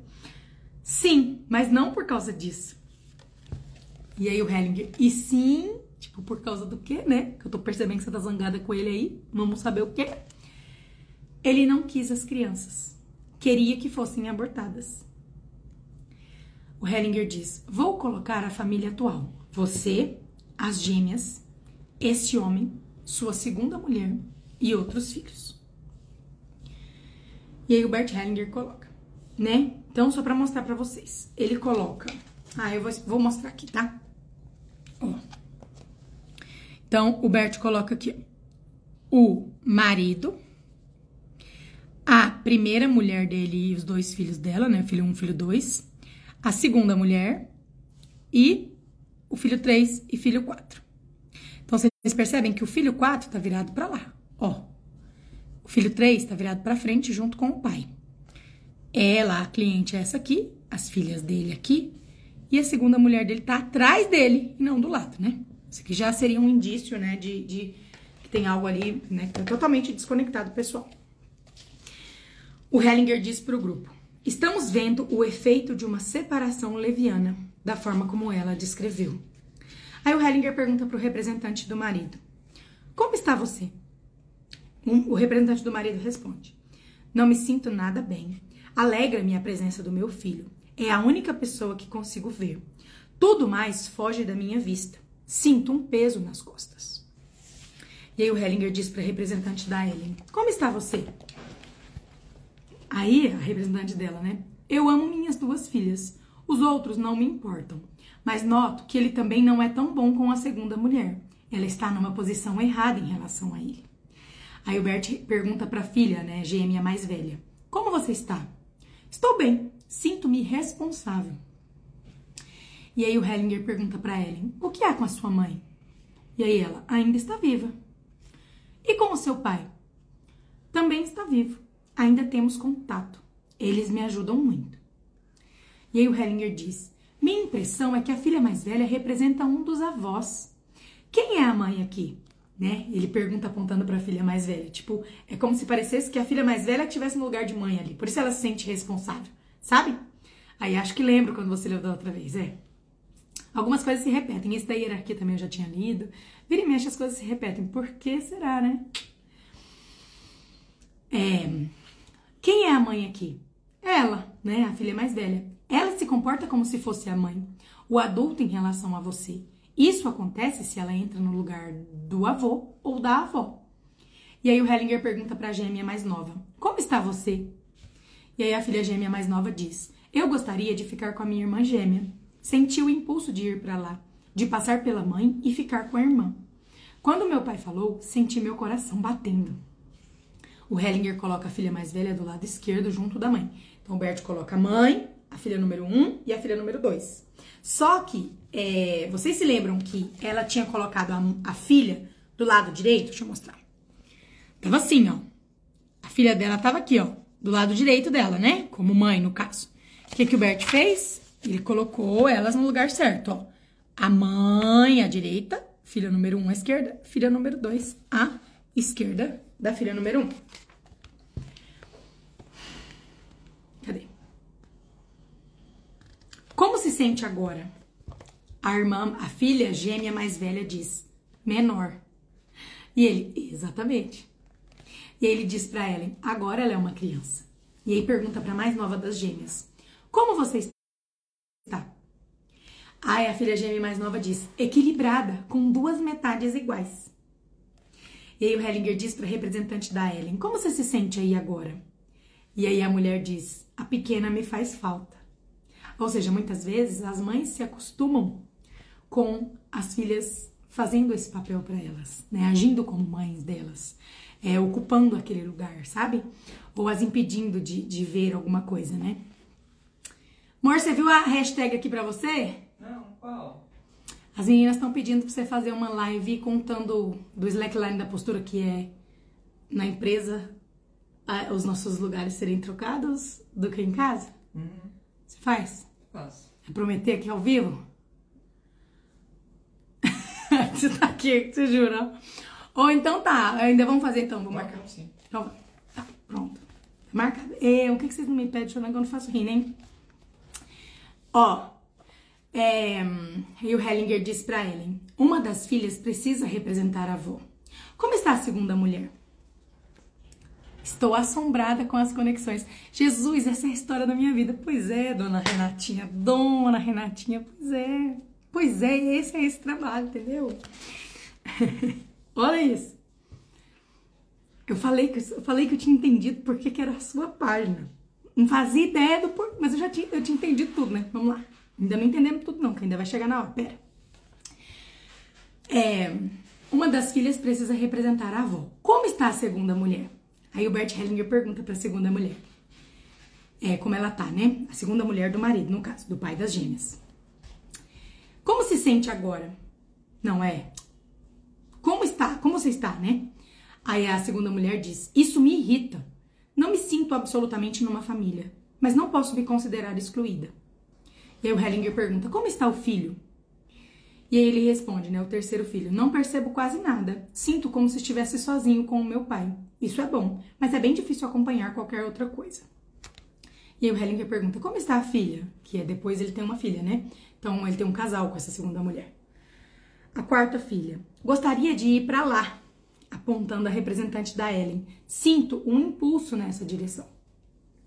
E aí o Hellinger disse para o grupo: Ela representa a primeira mulher, isso está bem claro. Ou seja, a filha da segunda mulher está identificada com a primeira mulher dele. Isso acontece tanto, gente, tanto. Quando uma separação é feita de maneira leviana, ou quando as pessoas excluem julgam demais um relacionamento anterior, é, quando, enfim, né, isso, um filho do relacionamento atual representa esse relacionamento anterior. Isso está bem claro. O que aconteceu na família de origem do marido? Ele pergunta para Ellen. É, o pai dele foi para os Estados Unidos, separou-se da família e lá se matou por amor a uma mulher que não cedeu aos seus apelos.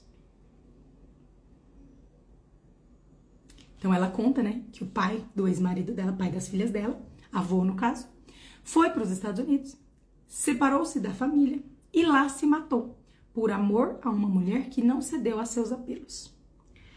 E aí o Hellinger diz: é ele que o filho está representando. Então o filho que estava olhando lá com o pai, que só via o pai, né? A Ellen diz: não, é, o Hellinger diz para o grupo: comparando o que ela disse sobre a família do marido com o que falou sobre sua relação com ele, vejo que o marido está repetindo a conduta do próprio pai. Ele deixou a família da maneira em que está aí em risco de suicídio. Está em risco de suicídio. Então, o que, que ele disse? Que esse ex-marido da Ellen está, na verdade, repetindo o pai, que ele deixou a primeira mulher. E que ele está, inclusive, em risco de suicídio, né? Porque as pessoas é, repetem o destino dos seus pais numa situação dessa, né? Um emaranhamento. Repetem de maneira idêntica. E o filho que olha para esse futuro com ele, provavelmente está ali atado ao pai, nesse destino do pai também. Né? Talvez até em ir no lugar do pai. E é por isso que a segunda mulher também não se. se né? Ela tá atrás dele. Entende? É como se ela não pudesse alcançá-lo. Porque ele olha para a morte. Aí o Hellinger diz pro representante do marido, né? Está percebendo isso? E o marido diz: Sim.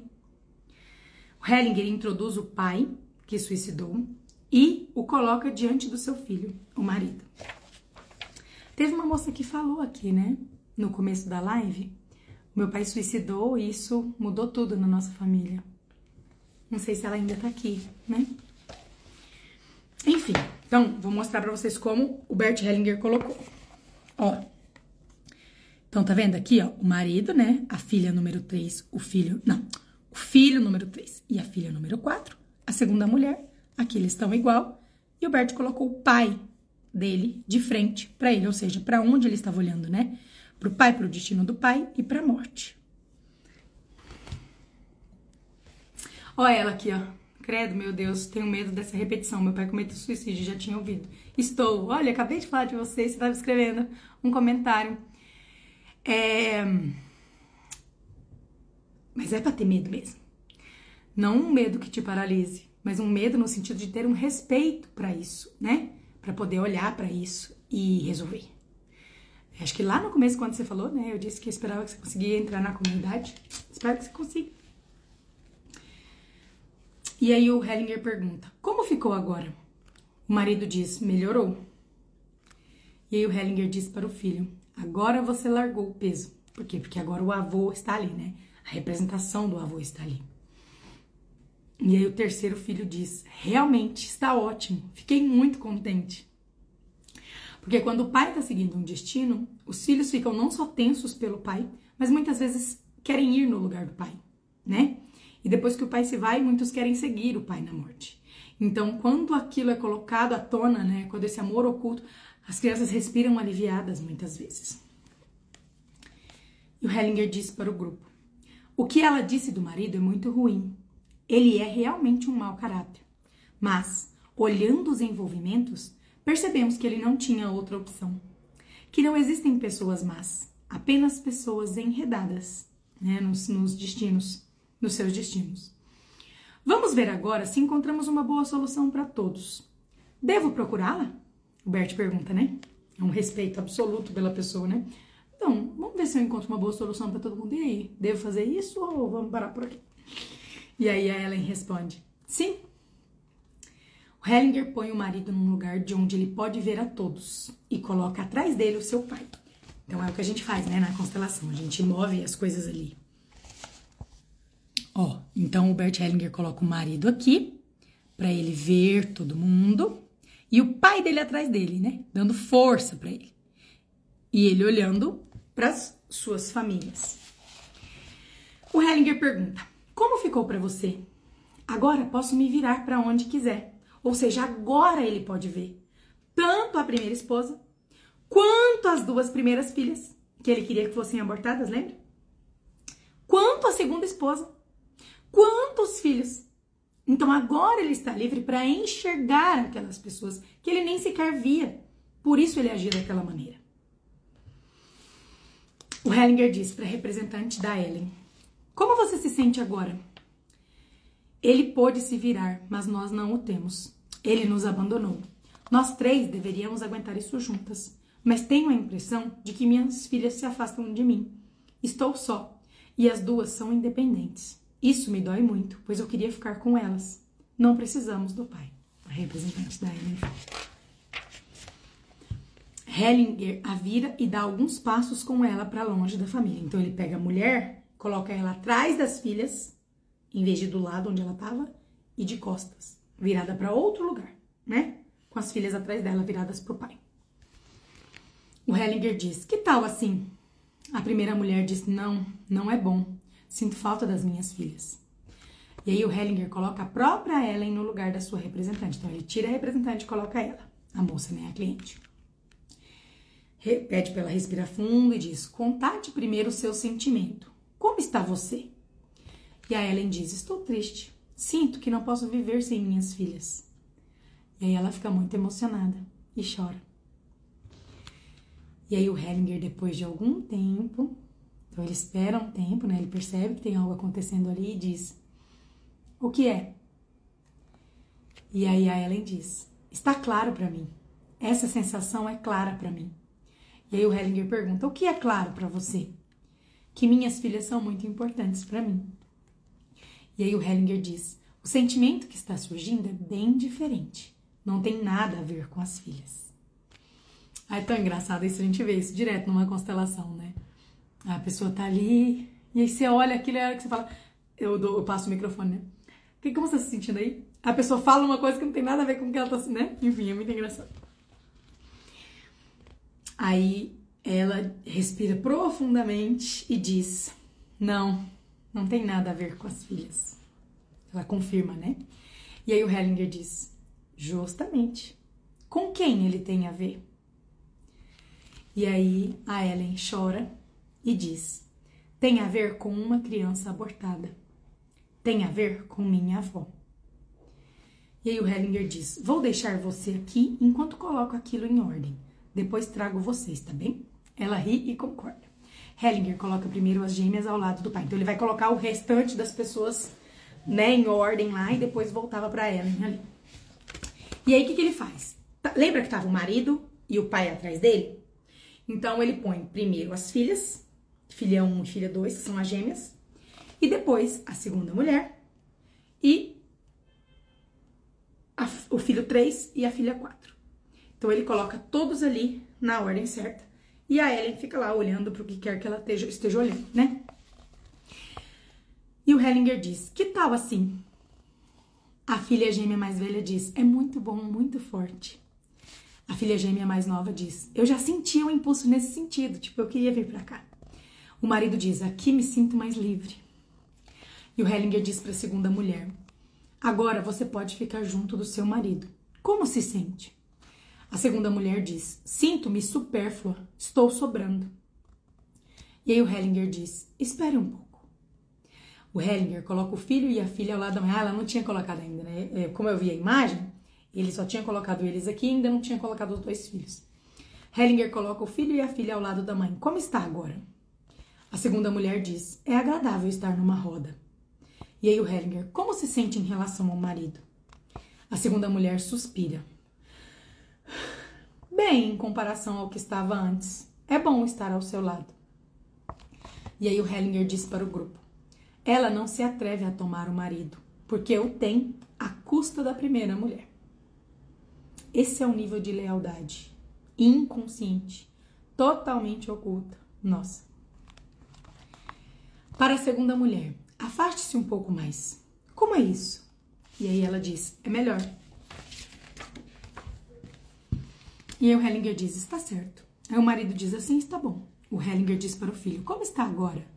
E ele: muito bem. Antes eu queria ficar com o meu pai. Agora acho bom ficar com a minha irmã e a minha mãe, ao lado do meu pai. O Hellinger diz para a filha: E você? Aí a quarta filha responde: No começo eu sentia muita vontade de ficar com a primeira mulher do pai.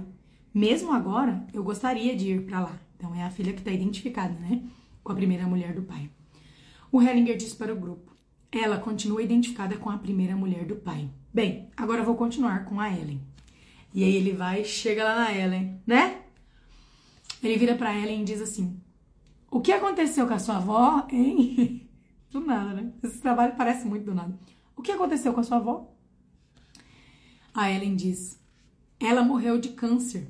Ah, não, acho que ela falou, né? Tem a ver com a minha avó. Ela tinha falado lá atrás. Ela morreu de câncer quando eu tinha uns 10 anos. Vocês lembram que essa moça aqui tava com câncer de mama, né? Ela morreu de câncer quando eu tinha uns 10 anos. Morreu rápido. Não houve tempo para a despedida. Eu gostava muito dela. E o que houve com a criança abortada? Aí a Ellen diz: veio de outra ligação que acabou por causa do aborto. E o Hellinger coloca a Ellen no círculo e o primeiro parceiro a seu lado, à direita. O filho abortado foi introduzido ficando sentado diante dos pais sentado. Então, o que, que ele faz? Então, a criança abortada e a avó eram duas coisas diferentes, né? Para Ellen lá. Então, o que, que ele fez? Ele colocou aqui a, a Ellen aqui, tá vendo? Colocou a criança abortada sentada no chão, de frente, no meio dos pais, e o primeiro homem dela, que é, né, é, com o qual ele na relação que ela abortou essa criança. Cadê? O Hellinger diz para Ellen que sorri para o seu primeiro parceiro. Então ela olha para o primeiro parceiro e sorri, sabe? E aí o Hellinger diz para ela: "O que há?" E ela: "Não sei." Aí ele: "Estamos vendo o que há." E aí ela ri: "Eu estou feliz." E aí o Hellinger: Justamente. É o primeiro amor. E a criança? Em sua imagem era um menino ou uma menina? E aí a Ellen diz um menino. E aí o Hellinger, você lembra a sensação que teve antes, quando você estava ali? A Ellen diz, não sei dizer. E o Hellinger, você se lembra do que houve antes? Olhe para o filho e dê lugar à emoção. E põe a mão na cabeça dele. Ao parceiro anterior, o Bert diz, você também. E aí ele diz para Ellen, olhe para o filho Diga a ele: Eu também vou. E a Ellen diz: Eu também vou. E chora. E o Hellinger diz: Olhe para ele. Eu também vou. E aí o Hellinger diz: A frase está certa? E aí ela: Eu não gostaria. Eu não gostaria. Aí ele: Perguntei se está certa. A Ellen: Sim. E o Hellinger, depois de algum tempo: Agora vou deixar assim. Tome a sério esse sentimento. A Ellen assente. E o Hellinger diz: Bem, então ficamos nisso. É... Ah, tem só um resuminho aqui, né? Ó, vou continuar com o resumo aqui, ó. Um comentário posterior. É, talvez a mais velha das gêmeas não estivesse representando no início um dos pais da mãe, e sim o seu primeiro parceiro. Resumo: o laço do destino. Ellen se separou do pai de suas filhas gêmeas porque ele queria que fossem abortadas. Numa ligação anterior, ela abortara uma criança. Ela diz ao filho abortado: Eu também vou. A ordem: as gêmeas precisam ficar com o pai. O efeito curativo vem do amor ao parceiro anterior e à criança abortada. E aí tem um finalzinho aqui que o Bert diz: Estou ouvindo muitas vozes protestando interiormente e dizendo: ele precisa fazer mais alguma coisa. As coisas não podem ficar assim. Porém, vou lhes contar um segredo. A pergunta é: o que é que atua? Sou eu que atuo? O que é que faz efeito? O que atua é a realidade, quando se manifesta e é olhada de frente. É porque às vezes, num workshop, até que na live, eu faço direto. Direto na live. Eu sinto, sabe, assim, algumas pessoas questionando, tipo, julgando, falando, não, ela não falou isso. Nossa, como é que ela tá tratando a menina assim, sabe? Ou então, não, mas não é possível que ela vai. Eu, eu escuto isso às vezes, sabe? No workshop também eu sinto. Mas o que que atua? Sou eu que atuo? Não, né? É a realidade quando se manifesta e é a olhada de frente. Quando alguém age afastando-se dela, despreza a realidade e a coloca em questão. As consequências são muito graves. A realidade é amiga quando encarada e respeitada. O terapeuta que se afasta dela para fazer mais alguma coisa é inimigo do paciente e inimigo da solução pois ele se coloca acima da realidade. Então, assim, nessa hora o terapeuta que fala, ai, mas como é que eu vou deixar assim, né? Parar no meio, como é que eu, eu vou. Não.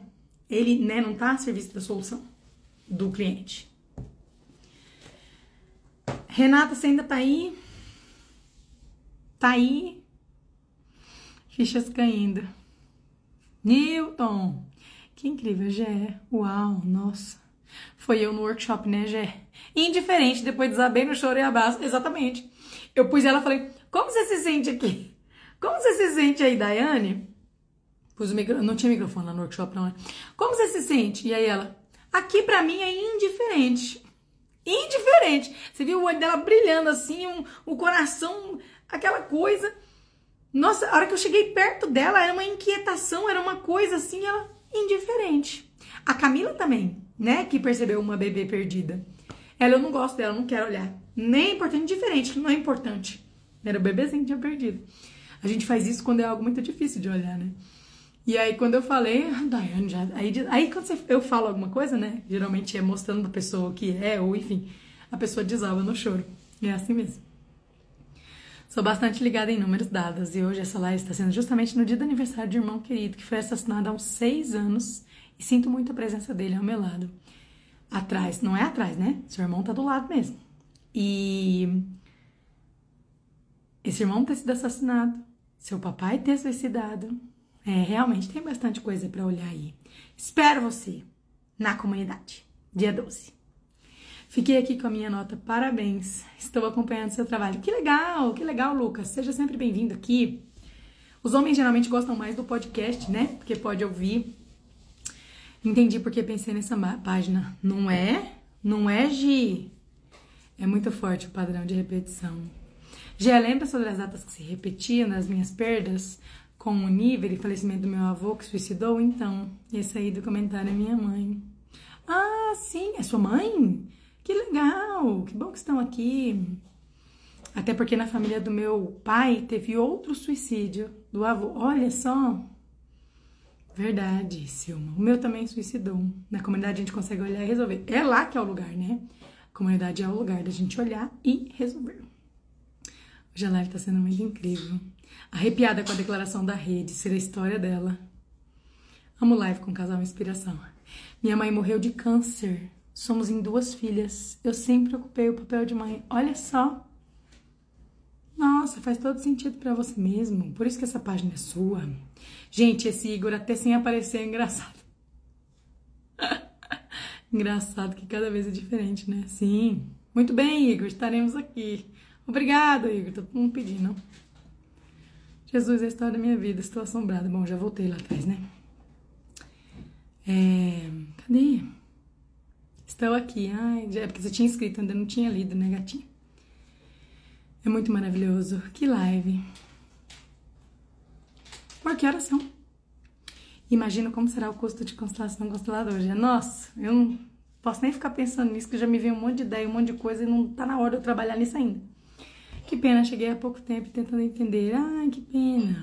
Gosto muito das suas percepções. Que incrível. Obrigada, Jéssica. Uai, mãe, eu não sabia de outro suicídio. Nada por acaso, as pessoas certas estão conectadas. Que delícia conseguir acompanhar o tudinho. Amor, que horas são? Ah, eu olho aqui. 10 e 22. Nossa, 3 horas. 7, 8, 9, 10. Bom, gente, é isso. Finalizamos por aqui. Que forte essa página demais, né? Finalizamos por aqui. Boa noite para vocês. Que bom que vocês participaram.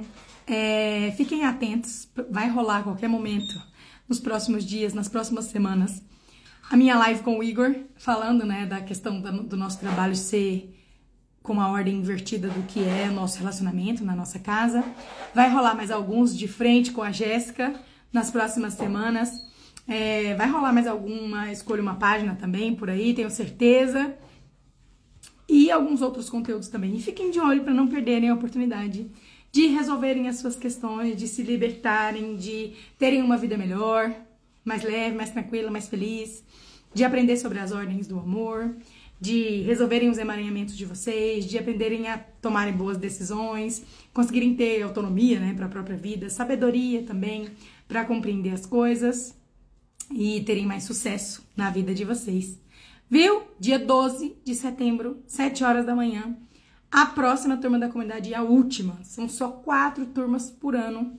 Janeiro, abril, junho e setembro. Tá bom? Acho que vai abrir dia 12, 13, 14 de setembro. Depois eu abro por algumas poucas horas, assim, vai não dar nem um dia inteiro, no dia 19. Eu acho que é 19, na outra segunda, né? Fiquem de olho, mas é um prazer receber vocês, viu? Um beijo, boa noite e até mais.